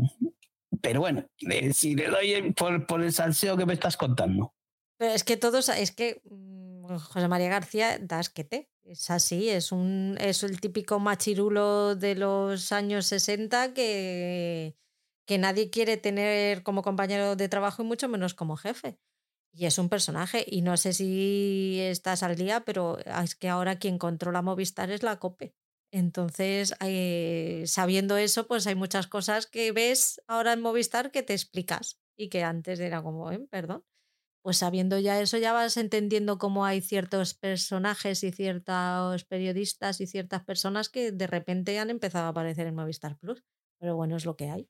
Pues no sé desde cuándo sí está controlado Movistar por la COPE, pero siempre han sido personajes o, periodistas o humoristas de, la cadena SER, ¿no? Los que han estado eh, ahí. Sí que hubo un giro que cancelaron ciertos programas como el de, el de Buenafuente y demás por, por ciertas opiniones políticas que tenían, claro. Eh, entonces, sí, ahora um, sí que es verdad. Sí, sí, ahora es verdad que, vemos muchos periodistas deportivos de la COPE eh, en, los programas de Movistar. Y, eso, después de ver lo que pasó con Reyes de la Noche, que, la cancelaron de una manera fulminante, eh, yo no me gustó la serie, pero sí que retrataba a este personaje de José María García como un tirano. Y claro, yo es que encima eso, es que en, el momento en que viví yo ese enfrentamiento en la radio, pues tiraba por, por de la morena porque era un personaje más, eh, fíjate lo que voy a decir, más fresco y más moderno. Cuando ahora se ha quedado ahí este otro ahora en el, en el tirano, es eh, el de la morena, ¿no? Pero bueno, en ese momento era el cambio que, que me apetecía. Yo lo que recuerdo, ya te digo, era José María García. Luego no sé si hubo evolución al otro, pero la, voz de García eh, la tengo ahí en, el, en los recuerdos. Pues continúa bueno, pues eh, antes de hablar de la que dices tú que, tenemos en común, pues eh, decir que ha acabado la temporada 6 de, del joven Sheldon, que me parece una estupenda comedia para ver en familia, retrata esa América profunda de, esos años, cómo era el personaje de Sheldon en su infancia o ya adolescencia, tiene unos toques maravillosos, porque si, si era gracioso en las primeras temporadas siendo un chavalillo, era un poco igual hasta repelente ¿no? Eh, ahora cuando es adolescente es la bomba, eh, todos los personajes que giran en torno a él, su padre, su madre, su abuela, sus dos hermanos, son cada uno igual que como nos pasaba con Tel Lasso, que, que tiene, tiene su trasfondo, aquí también en menor medida, eso sí, pero, pero joder, yo me lo paso muy bien. Y encima es una serie muy blanquita que se puede ver con niños, tiene, tiene la abuela esas salidas de pata de banco algunas veces que, son muy graciosas que igual un niño no puede entender, pero, pero cuando tú, como yo digo, muchas, muchas de las películas de Disney tienen toques de humor que un niño se tiene que quedar diciendo, pero esto, eh, igual se ríe el padre y se ríe el niño, pero hace más gracia al adulto que al niño. Pues aquí igual, tiene esas salidas que, que dices, joder, el niño ni se habrá enterado de lo que acaba de decir la abuela, pero yo me estoy escojonando. Así que yo creo que es una serie extraordinaria, la recomiendo, son episodios de 20 minutos, 17, 23, y, es una serie muy divertida. Ahora son seis temporadas, alguien que diga, joder, ahora ponerme con la primera, esta es una serie para, para verla seguido temporada tras temporada. Y, si os gustó de, Big One Theory, eh, es una serie que recomiendo mucho porque está muy bien y se ve muy bien, se ve muy fácil, muy blanquita. Encima, eh, ya te digo, si unos adultos, unos padres, como es mi caso, tienes unos chavales de entre 12, 14, 10, ponerla esta serie y verla con ellos, yo creo que está bastante bien. A ver si la retomo. Bueno, y la, siguiente, antes de, hablar de, la unidad, que es la que hemos visto los dos, eh, es, eh, ha acabado con Yellow Jackets, esta segunda temporada de, estas Yellow Jackets, estas chicas de un equipo de fútbol, de soccer en Estados Unidos, que viajando en avión tienen un accidente y se quedan perdidas eh, en medio de un bosque, ¿no? Eh, cómo tienen que sobrevivir, eh, organizándose entre ellas para porque nadie va a rescatarles, nadie están ni localizables y no, no las rescatan. Pues podemos tener pues ese señor de las moscas, ese viven, ¿no? Pues tenemos ahí porque se tienen que alimentar de algo. Encima están en una parte de Estados Unidos, del bosque, en el que el invierno es bastante duro y crudo y, nieva mucho y, tienen que buscarse sus recursos, ¿no? Tienen sus enfrentamientos entre ellas, porque son unas chavalas adolescentes, pues cada uno es de una madre y de un padre y cada uno tiene unas reacciones a, a las situaciones que allí pueden vivir. Eh, encima, pues se junta pues la ida de olla que puede suponer estar allí perdidas en medio de un bosque y que cada, cada una piensa una cosa de lo que está sucediendo allí. tiene cierto toque de, terror, de, suspense y, está muy bien igual que sucedió con la primera temporada. Eh, eh, tiene el principio muy adictivo, muy, muy, muy dinámico. Eh, quedan los primeros los episodios de medio como en un valle en el que no acaba de avanzar la cosa y acaba un final de temporada por todo lo alto. Pues en esta segunda temporada igual. La primera temporada retoman esa fuerza de que, en que acabó la primera temporada y luego queda un poco más plano en el que todo va funcionando muy lento, ya conocemos a los personajes, no les tratan de desarrollar, igual para cierta gente puede quedar eh, lenta y espesa, pero luego acaba con una segunda temporada, un par de episodios que, van sucediendo muchas cositas y yo quedo con ganas de ver más. Eh, sí que hay gente que se le habrá quedado ahí un poco vacía, pero no es que como la primera temporada que podamos haber dicho, joder, es una de las seriotes del año, darle una oportunidad, ¿qué tal? Si os gustó la primera temporada, eh, darle, darle tiempo a la segunda temporada, que aunque tenga unos episodios un poco bajitos, al final acaba muy bien y nos da un final bastante interesante de cara a una tercera temporada. Lo que me puede echar un poco para atrás es que he oído que, que la idea inicial era cinco o seis temporadas y no sé si llegará a eso. ¿eh? Sí, no sé, yo a mí la segunda temporada en el segundo episodio me quedé ahí, no me llegó a, enganchar y si dices que es lo potente y que luego entra en un valle, en un valle... No, no, no, no. Si, si ya en el segundo episodio se te quedó atrás, eh, ya no vas a remontar hasta los dos últimos. Entonces te va a ser muy complicado llegar a esos dos últimos, por mucho que yo te esté diciendo, eh, los dos últimos merecen la pena y dan sentido a toda esta segunda temporada. Eh, si no llegas a pasar por esos mm, tres, cuatro episodios, ya va a ser complicado que te enganchen. Si tuviera un verano de estos hiper mega productivos y viera todo lo demás y no tuviera otra cosa que ver, pues mira, a lo mejor, pero es que se estrena en agosto solo asesinatos en el, edificio. Hay bastantes estrenos interesantes este verano, poquitos, pero hay, hay cositas, no nos van a abandonar. Yo ya te digo que es, es una serie que, que si tienes tiempo para verla, eh, va a estar bien, pero si la vas a ver, eh, porque, o sea, no va a ser una serie que digas, no puedo dejar de pasar eh, este verano sin verla, no si te da un momento en el que tienes un respiro, la, puedes ver, pero no. Sé que hay mucha gente, o me da la sensación que mucha gente se va a quedar ahí en esa segunda temporada. Pues vamos con la, unidad Kabul, es la tercera temporada de la serie de Movistar, la original, en el que un grupo de, especializado de la Policía Nacional Española antiterrorista, pues le toca siempre brear con, lo más difícil ¿no? de, esta sociedad, que es el terrorismo, como su propio nombre indica. En esta tercera temporada han salido completamente de su, de su zona de confort y se han ido a, Kabul directamente. Todos los exteriores son por allí, por, en el extranjero. No todos, algunos. Pero bueno, eh, han arriesgado mucho en la producción. Es, es prácticamente el 80% de la producción es en exteriores. Y yo solamente he visto tres episodios y me está gustando, pero yo tengo que decirte que es que a mí la segunda temporada me flipó. Y estando muy bien y, siendo un seriote, eh, manteniendo el nivel, yo creo que sin haberla terminado, ojo, ¿eh?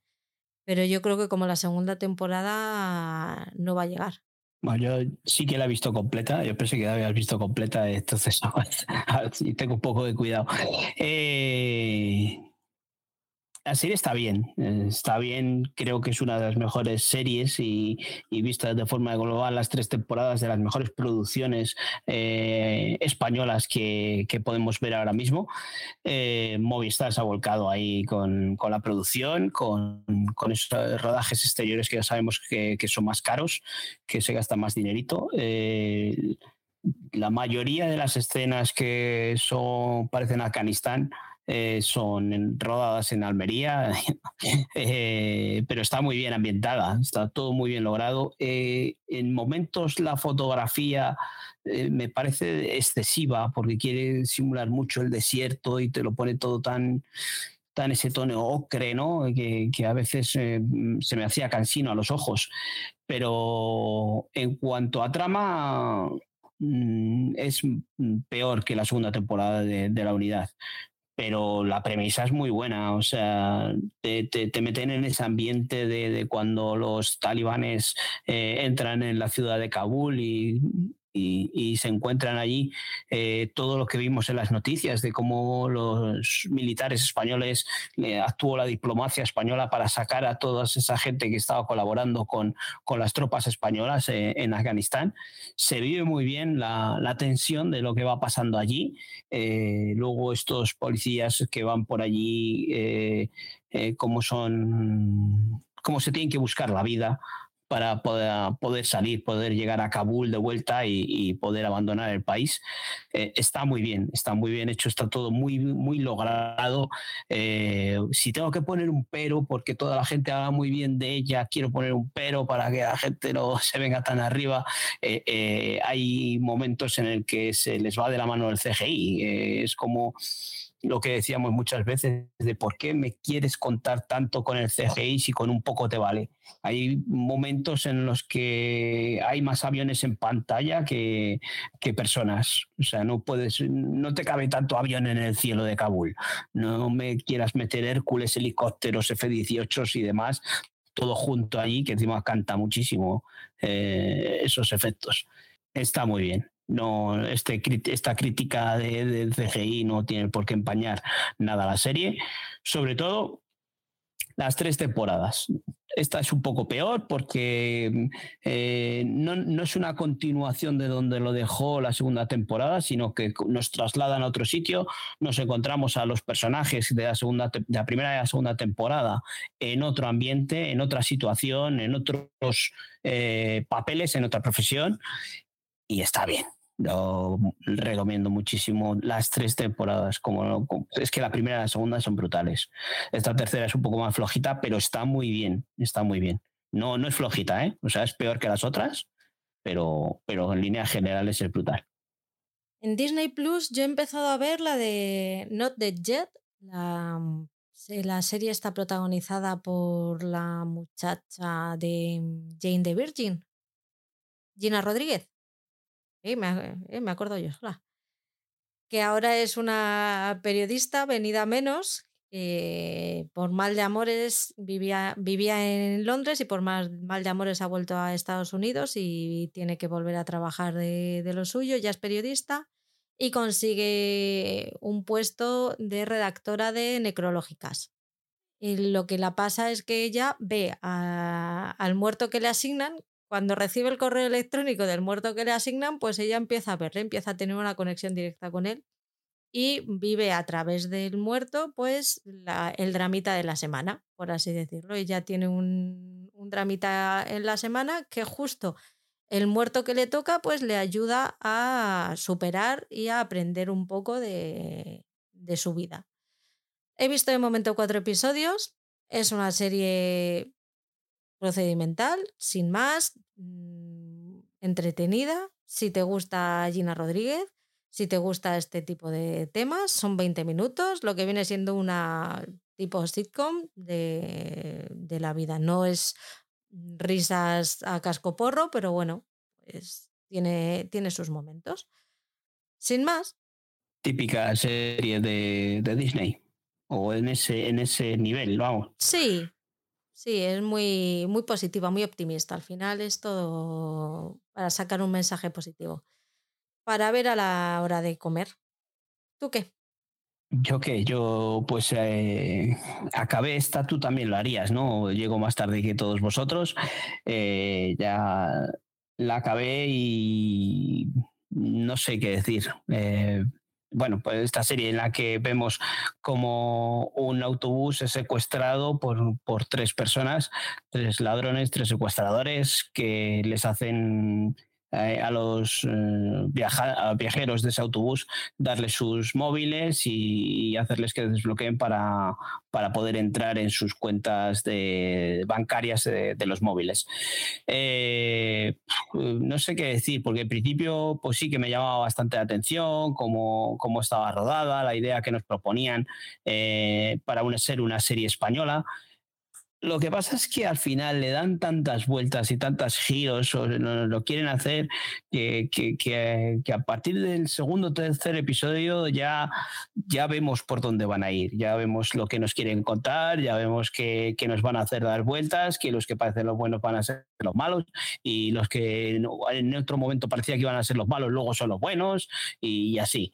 Eh, está bien porque se deja ver con episodios de media hora, pero no, no le vayas a buscar más, más historias, porque pierden pierden el rumbo muchas veces.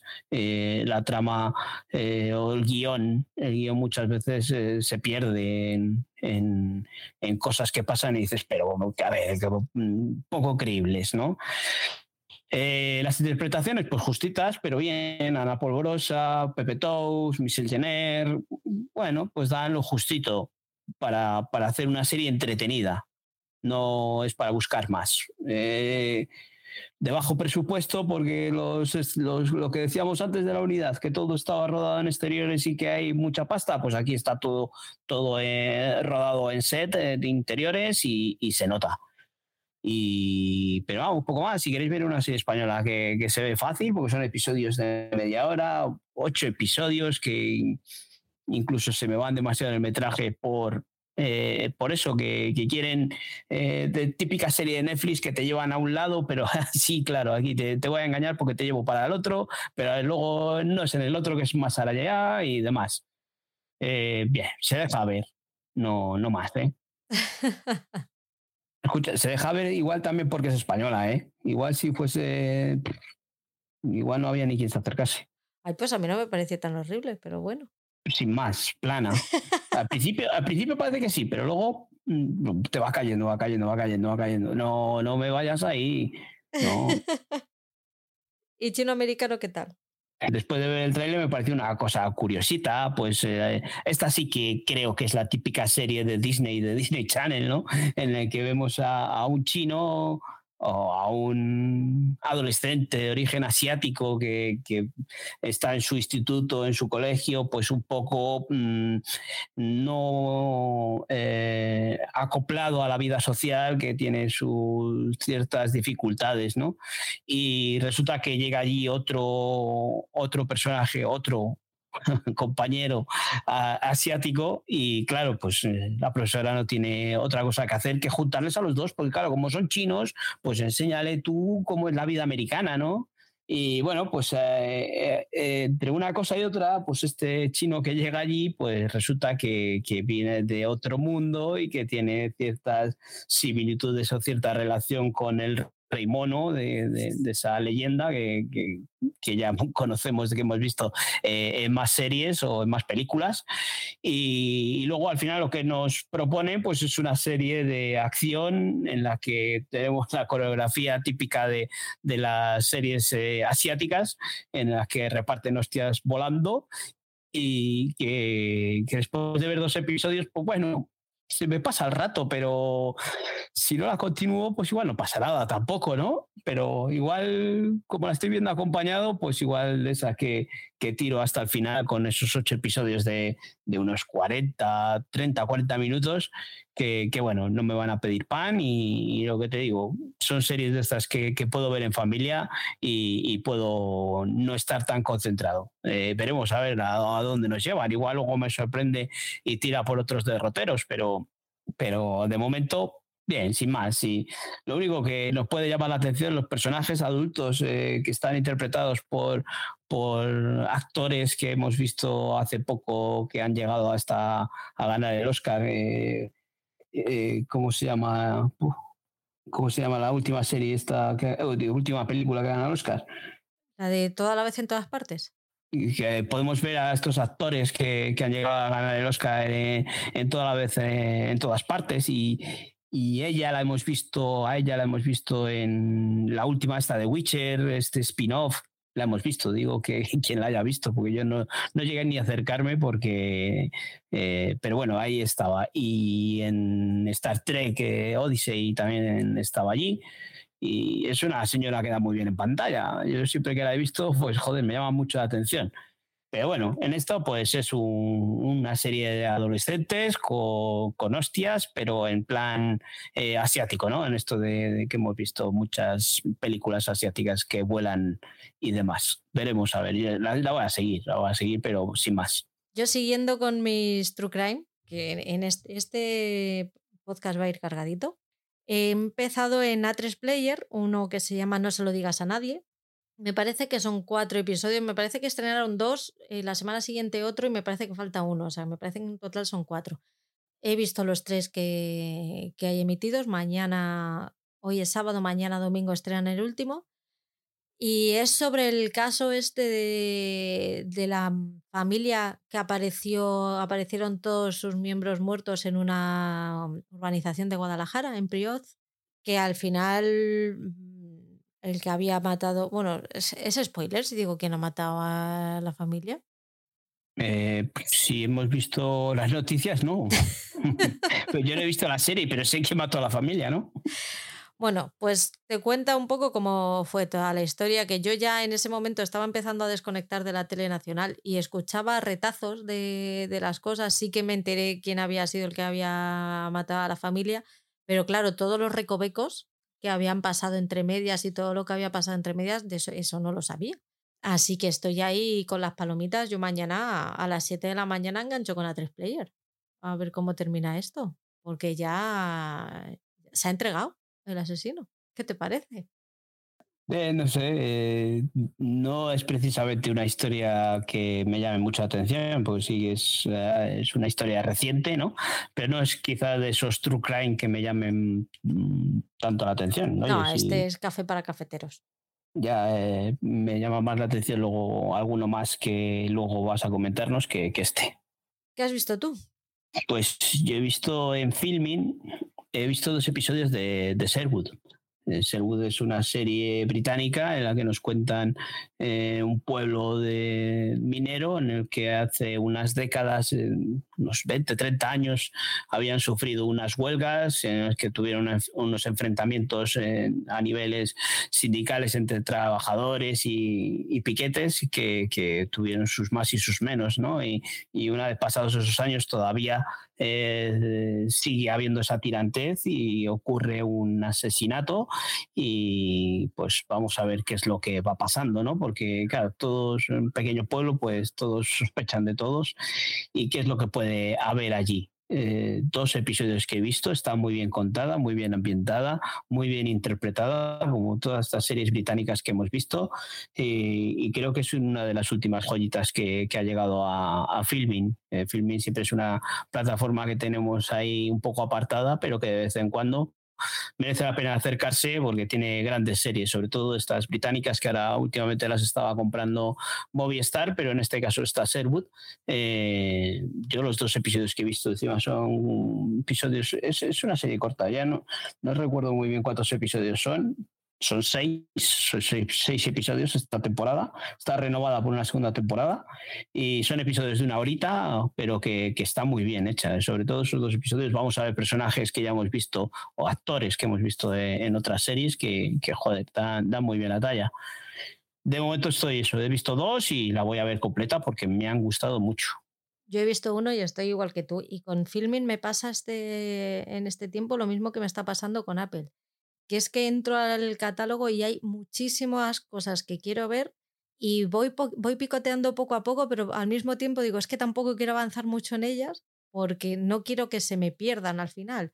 Entonces, no, no quiero empezar muchas para, que, para no perderme en todas ellas, pero también tengo eh, pendiente in My Sky, la de Somewhere Boy la quiero ver, pero bueno, de, momento eh, le di a, a, Sherwood, que me ha gustado mucho el planteamiento que, tiene y todo ese, mm, ese trasfondo que hay de las minas de hace 30 años. Y, la seguiré y espero terminarla. Y, y otra que, que, he empezado es una que tenía muchas ganas de ver desde hace mucho tiempo, que es Inside Number 9 He visto solo el primer episodio de la primera temporada, pero me tiene dentrísimo porque es. Yo empecé a verla y dije, ¿qué mierda es esto? ¿Y por qué me está gustando tantísimo? ¿Qué, ¿Cómo puede ser que esta soberana y absurdez? Pero claro, es que me gustan los ingleses y todo lo que representan. Bueno, todo lo que representan no, pero me gustan los ingleses. Entonces ahí tenía mucho, mucho ganado. Como comedia, además son, son ocho temporadas que han subido la octava e, este mes, y, pero son cortitas, son de, son de seis episodios, así que yo creo que esta en el verano me la, me la meriendo.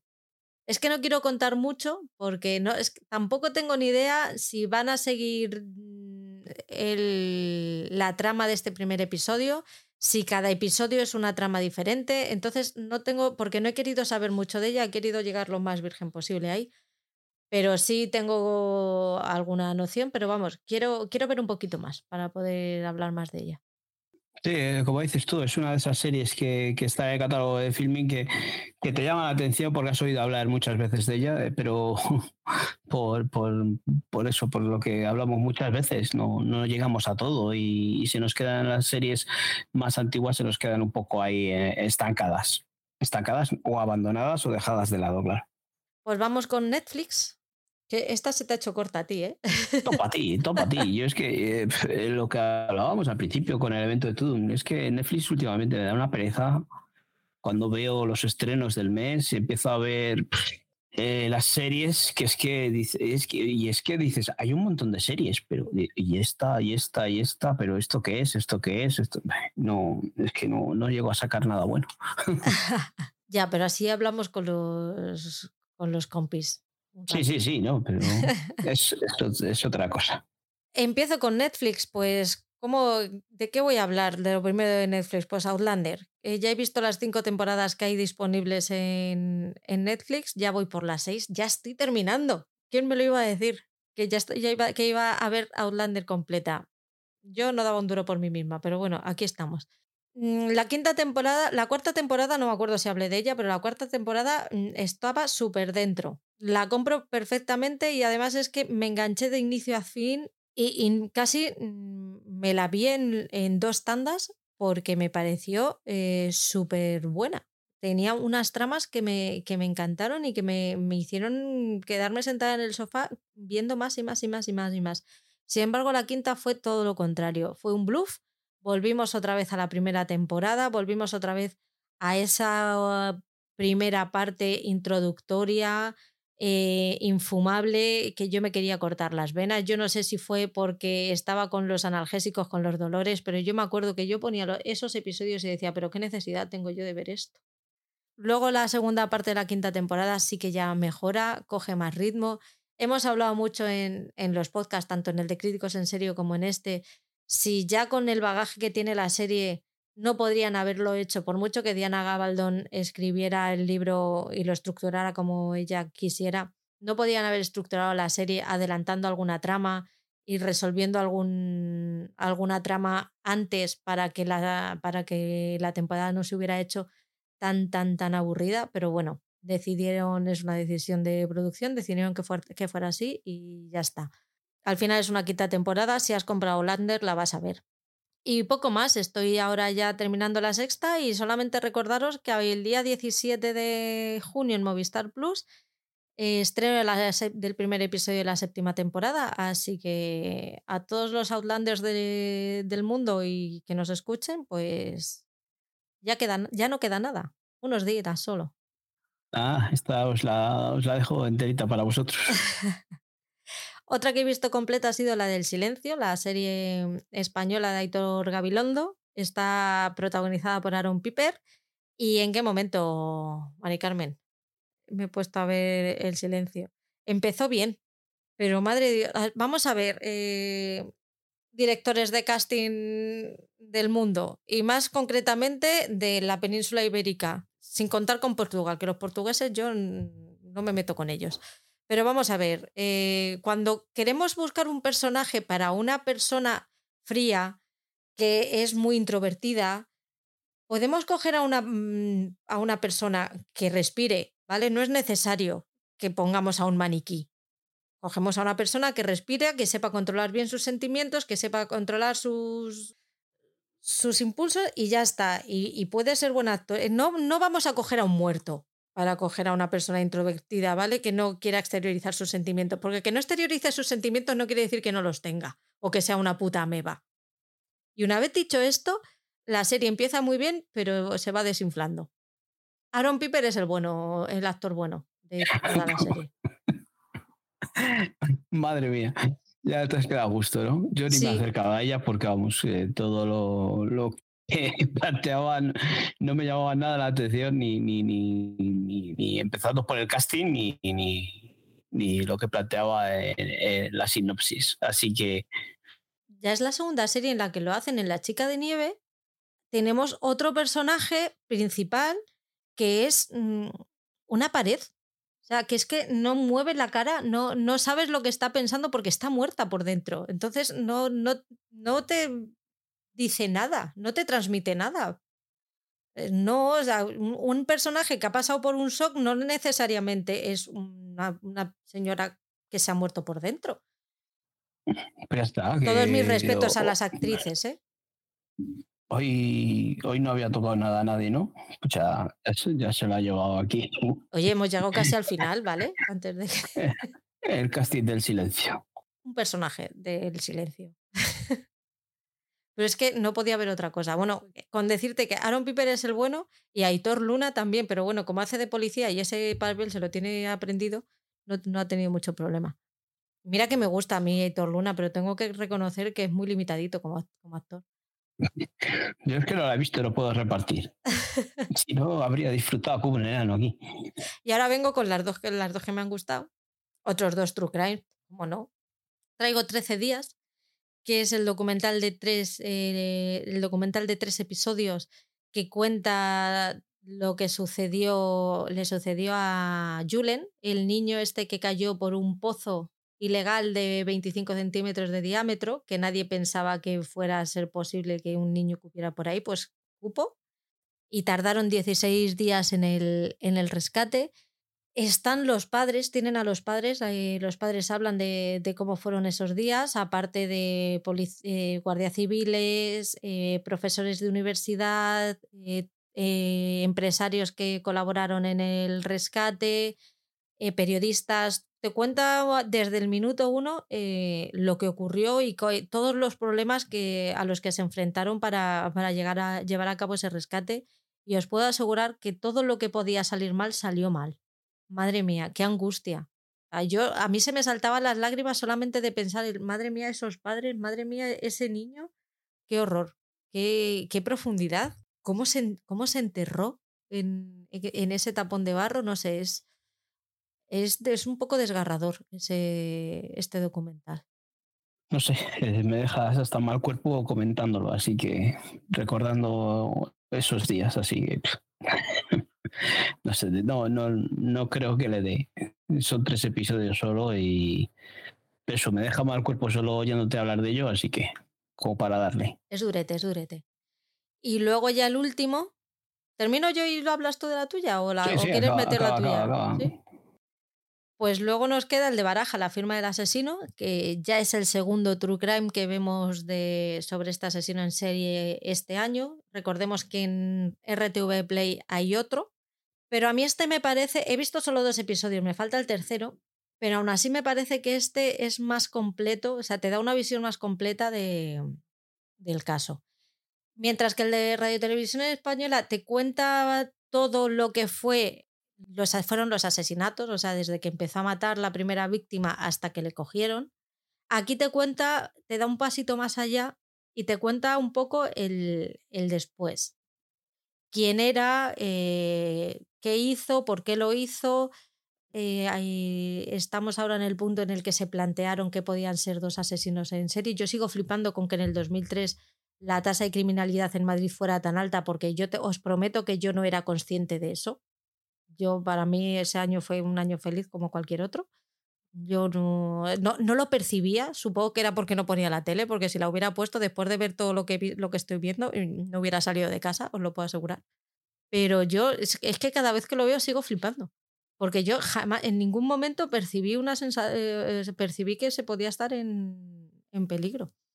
No sé, cuando le vi yo pensé que era el documental de que ella hace unos tiempos emitió RTV Play y por eso no le había dado el play. Pero joder, eh, sí que es lo que hablábamos antes, que es un true crime de esos que, que sí me apetece ver. Entonces no sé si sí si, que le daré antes que, que, a estos otros que me has dicho antes de, de, de 13 días y no sé cuál ha sido el otro que hemos dicho antes de... El de Priot, el de la familia muerta. Eso, es, eh, me llama más la atención eh, este, este crimen, este true crime. Sí, no, porque este como no tiene niños de por medio, es más fácil de ver. Por ejemplo, por ejemplo. Total, que mate a diestro y siniestro y sin. Pues por eso, eh, pues lo ves al final como si es una, una serie de ficción, ¿no? Y no te llega tanto a la patata que esto otro que estamos hablando. Sí que he visto que hay una serie que han estrenado también estos días sobre Fukushima, pero es que es una serie ficcionada. Y a mí estos casos reales mm, con tan poco tiempo, que hagan una serie ficcionada, a mí me gusta más que me cuenten las cosas tal y como son con, con documentos y cositas. Entonces estoy dudando si verla o no verla. Porque en el momento en el que ficcionas ya empiezas a meter cosas que no han pasado. Claro, pues es lo que nos hemos quejado muchas veces, o yo me he quejado muchas veces de, de los documentales de Netflix, que al final especulan y, ficcionan y la realidad eh, se pierde. Pero bueno, no, no, este es ficción, es serie de ficción, ¿eh? no es un true crime ficcionado. Pues cuéntanos tú la que has visto. Bueno, pues yo la única que he visto es El Caballero Negro. El Caballero Negro es una producción coreana que nos encontramos un futuro distópico en el que el ambiente, el aire en el exterior es irrespirable y no, no se puede vivir fuera, fuera de, de las casas o, un tipo de búnkers que, que, tienen construidos y si pueden salir tienen que salir con unas máscaras. Y bueno pues eh, allí de todos dependen de, de unos repartidores que, que, a los conductores les llaman los, los caballeros negros y, y, que pues son como unos tipos de soldados y demás o son expertos en artes marciales porque claro todo el mundo trata de, de asaltar esos uh, transportes que, que llevan que principalmente principalmente llevan oxígeno a, a las casas que el primer episodio pues, me ha gustado. Es un tipo Mad Max, eh, que está todo muy ambientado como si fuese un videojuego, pues una producción de estas coreanas en la que bueno, pues los actores tienen esa característica de que son bastante exagerados y tienen unas mm, escenas de acción que, que están bastante chulas, rodadas. Eh, no es una serie explosiva, no es una serie que digas es de lo mejor de Netflix, pero sí que si te gusta eh, estas series coreanas que hemos dicho muchas veces, como Alice in Borderland, eh, la, esta otra de los muertos de los zombies que, viste tú antaño. Y, bueno, pues está bien, sí, pero eso, tiene, te tiene que gustar un poco el género del de, de cine o de las series coreanas, porque tienen esa, esa particularidad. Eh, yo el primero que he visto me ha gustado. A ver, sí que la veré, pues son seis episodios. Eh, de una hora escasa, no sé si llegan ni a 50 minutos por ahí, y, está bien.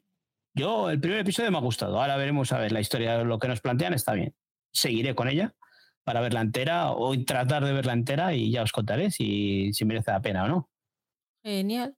Pues hasta aquí está la, el repaso de Netflix. Yo, evidentemente, la del Caballero Negro, a no ser que me la ponga de puteo, Va a ser que no. Eh, pues no, no te la pondría de pudeo porque lo que te he dicho muchas veces, porque es que no son.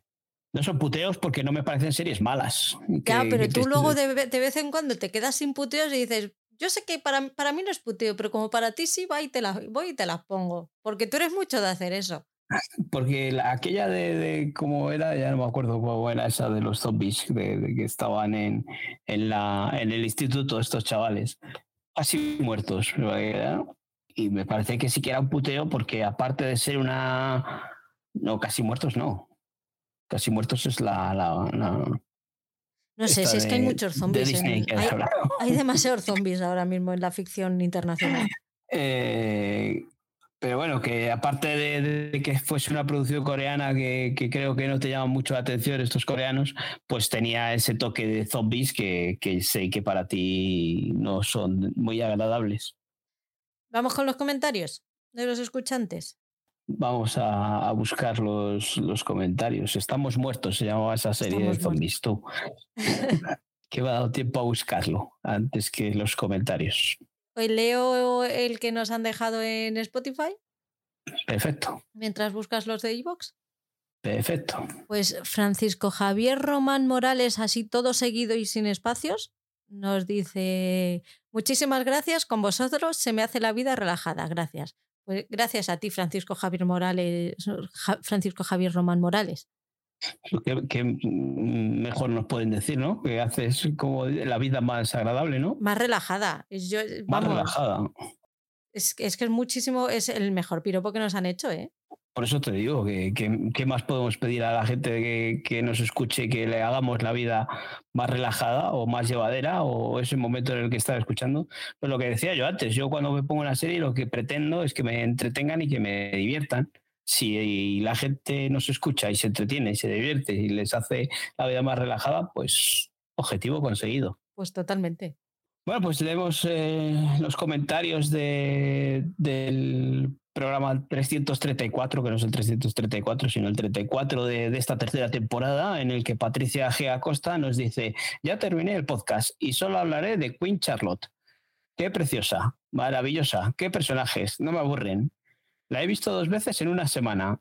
Es que me quedo corta con elogios para esta maravilla de serie. Espero que haya acertado con mi recomendación. Un abrazo acertado con la recomendación, con las comas, con los puntos, con los puntos suspensivos.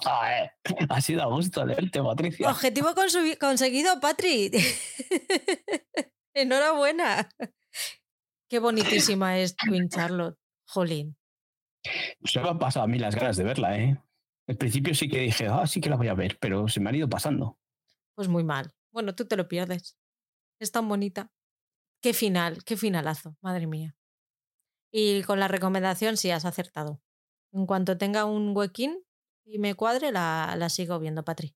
No, pues muchas gracias, Patricia, por estar ahí siempre dejándonos tu comentario. Que, que nos encanta luego encima poder tener ese, ese juego de con las puntuaciones y con las recomendaciones y los puteos que les pones. A seguir así con los puntos, Patri. Ahora que le has cogido ya el tranquillo, no lo dejes. y luego el malo soy yo, ¿no? Bueno, pues Beatriz Romero Redondo, que yo creo que no nos había dejado nunca un comentario, ¿no? Y así que muchas gracias por pasarte. Te quiero felicitaros antes de que se me olvide ahora que solo llevo 22 minutos de podcast y que lo habéis recordado lo de los corazoncitos. Me gusta mucho ver vuestras valoraciones y seguid así. Gracias, Beatriz. Y bueno, bueno, bueno, se ha, emocionado y nos ha dejado. Oh, ¿qué hay más? más? Hay más, ¿qué hay más? Hay más, y dice, sí, es verdad, Patri, que hoy no dices nada, no pasa nada, sigue siendo maravilloso. Sí, ¿no te acuerdas que hubo un momento que entré en bucle y que hablaba y hablaba y hablaba, pero sin decir absolutamente nada? Y dice, ay, como yo, que salgo a correr Don Podcast, que su mujer, que el deporte, que sí, ah, bueno, que sí, mujer, que el deporte es una maravilla. Bueno, bueno, bueno ahora me estoy dando cuenta que, claro, como esto me ha hecho parar, mm, sí que lo he hecho mogollón de menos. Y mi cuerpo lo echa muchísimo de menos. Pero me sigue sin gustar. Lo que pasa es que lo haré por, porque, porque es necesario. Pero no es una maravilla. O sea, os han metido un chip en la cabeza, os han comido el cerebro o algo, pero no es una maravilla, es una puta mierda. Lo que mola es estar sentado en casa en el sofá con la mantita y el mando en la mano. A mí no me, a mí no me vengáis con estas mierdas. Eh, tal cual, si es que has explicado también, que es verdad, es verdad.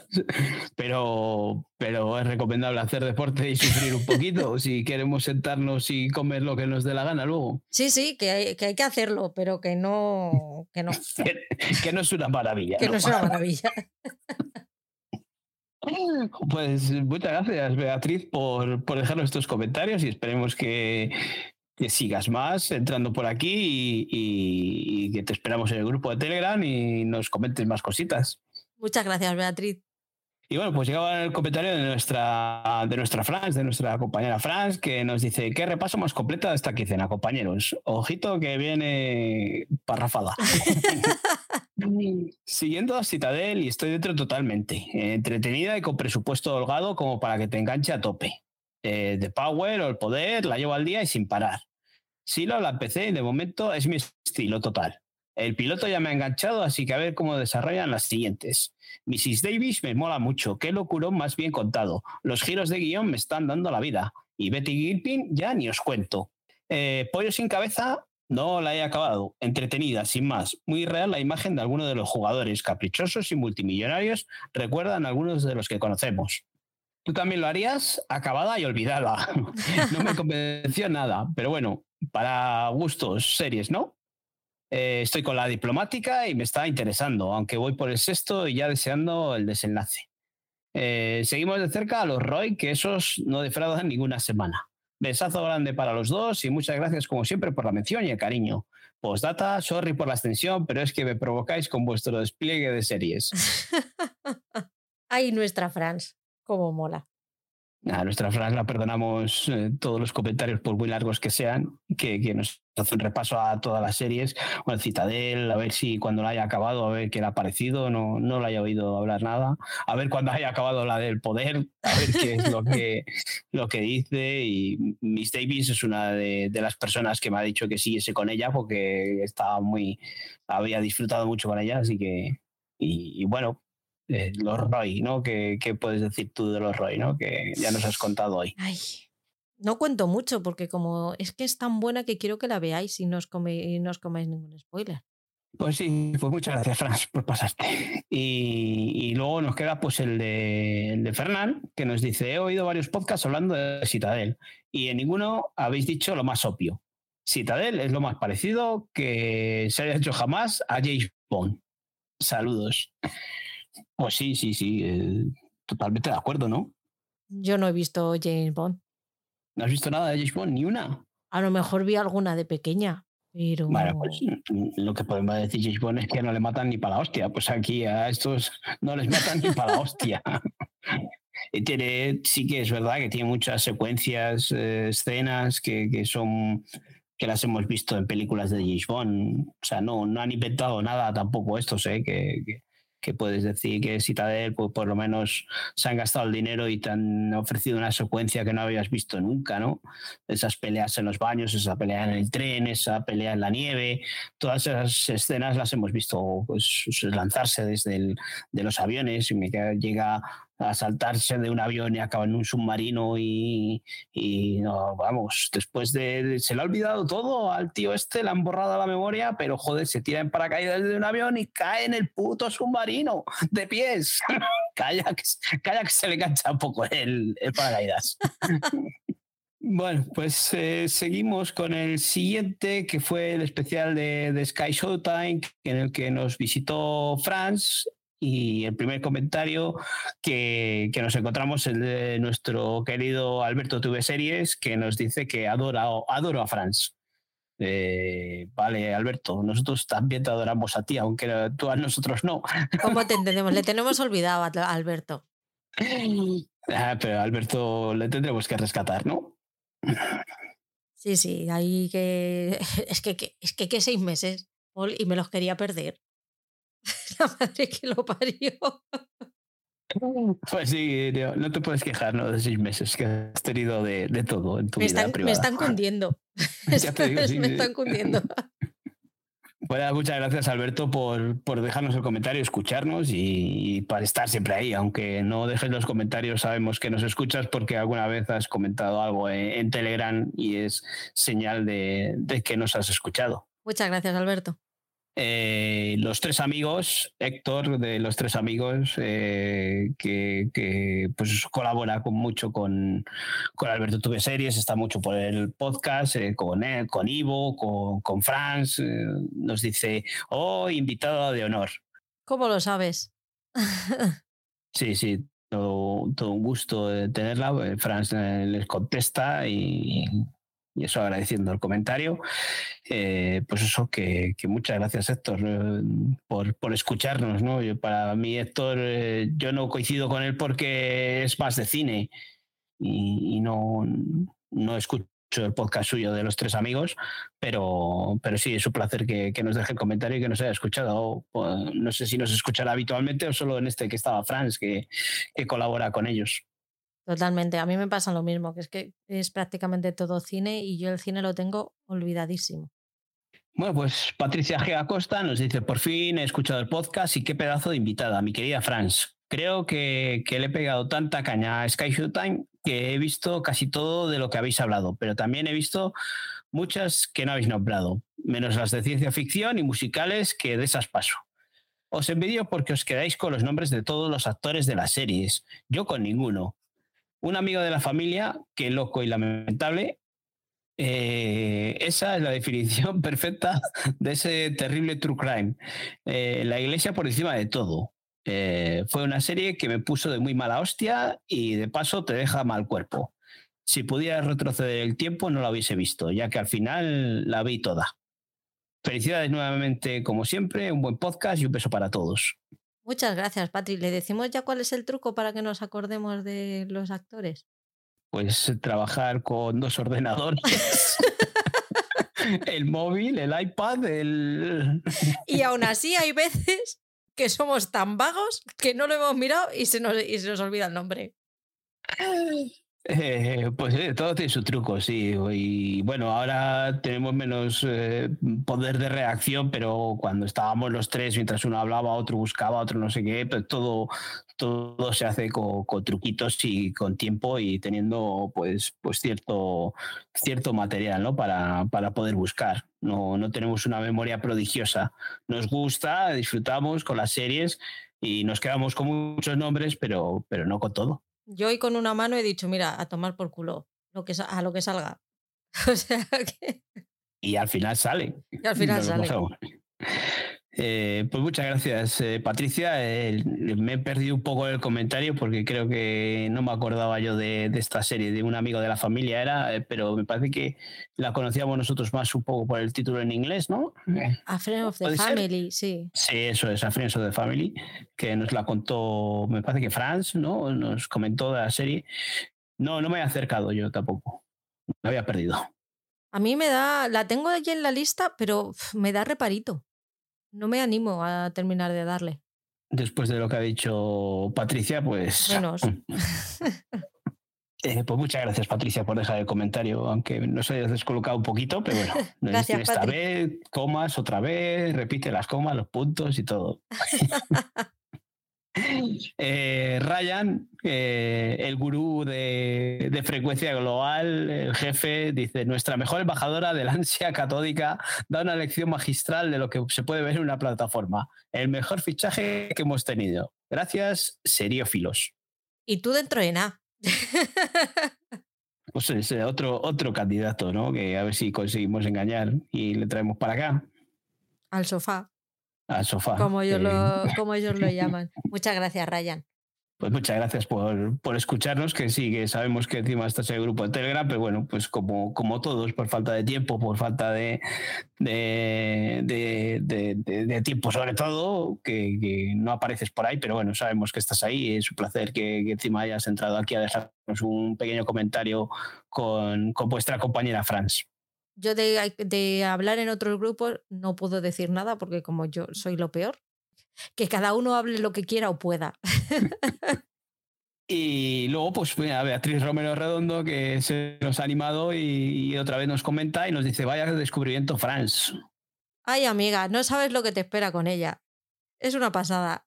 Una gran persona y un gran descubrimiento, sí, de verdad, que, que yo ya lo, creo que lo dije la otra vez, que transmite muy buen rollo hablando en, frecuencia global y el día que estuvo aquí con nosotros, ese programa sobre Sky Showtime, pues, pues fue también un placer, porque como hemos dicho, hemos tenido la suerte de todos los invitados que hemos tenido, ser de, de darnos ese toque amable en el que sentirnos como que nos conocíamos de toda la vida, ¿no? Lo decía Ivo, que al final, si es que parece que, nos conocemos de toda la vida y solo hemos hablado a través de, una pantalla.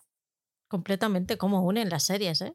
A mí me pasa grabando con Mónica eh, Outlander, nos tiramos, conectamos empezamos a hablar, nos tiramos como media hora, 45 minutos y es como, bueno, ya empezamos a, empezamos a grabar, pues le damos al botón de grabar y seguimos rajando otra media hora antes de empezar a hacerlo el resumen de la, de la temporada. Es como, pero vamos a ver. No sé por qué, pero te creo, te creo. Si yo no hablo casi. Y bueno, y luego cuando acabéis de grabar, seguiréis hablando otra media hora. Pues mira, ayer no, porque grabamos dos temporadas seguidas y terminamos a las nueve de la noche y ya era como, bueno, eh, aquí la gente que vive con nosotros tendrá que cenar y esas cosas, ¿sabes?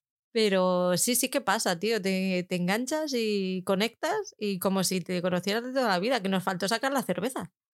A través de la pantalla para brindar y eso, ¿no? Claro. pues ya estaría, ¿no? Pues sí, yo creo que al final, no, no sé cuánto tiempo nos ha llevado, pero, pero ha sido yo creo que bastante eh, dinámico para, para después del tiempo que llevábamos sin grabar, ¿no? Se nos había, creo que se nos había juntado dos quincenales, así que habíamos visto unas poquitas de series. Unas poquitas. Pues nada, ahora ya eh, yo ya me, me alejo un poquito de Outlander. Bueno, me alejo. Termino ya el maratón y ya este verano a darlo todo. Nos vemos la semana que viene, Paul. Pues nos veremos la semana que viene. Veremos si con el especial de Netflix, eh, To Doom, o, o surge alguna otra cosa a la que me engañes y me deje engañar y grabemos algo. No, ten- no tenemos plan B, así que Bueno, habrá que eh, pensar en plan B. Poco te cuesta encontrar un plan B.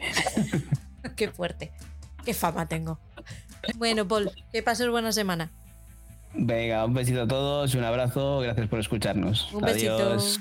Chao.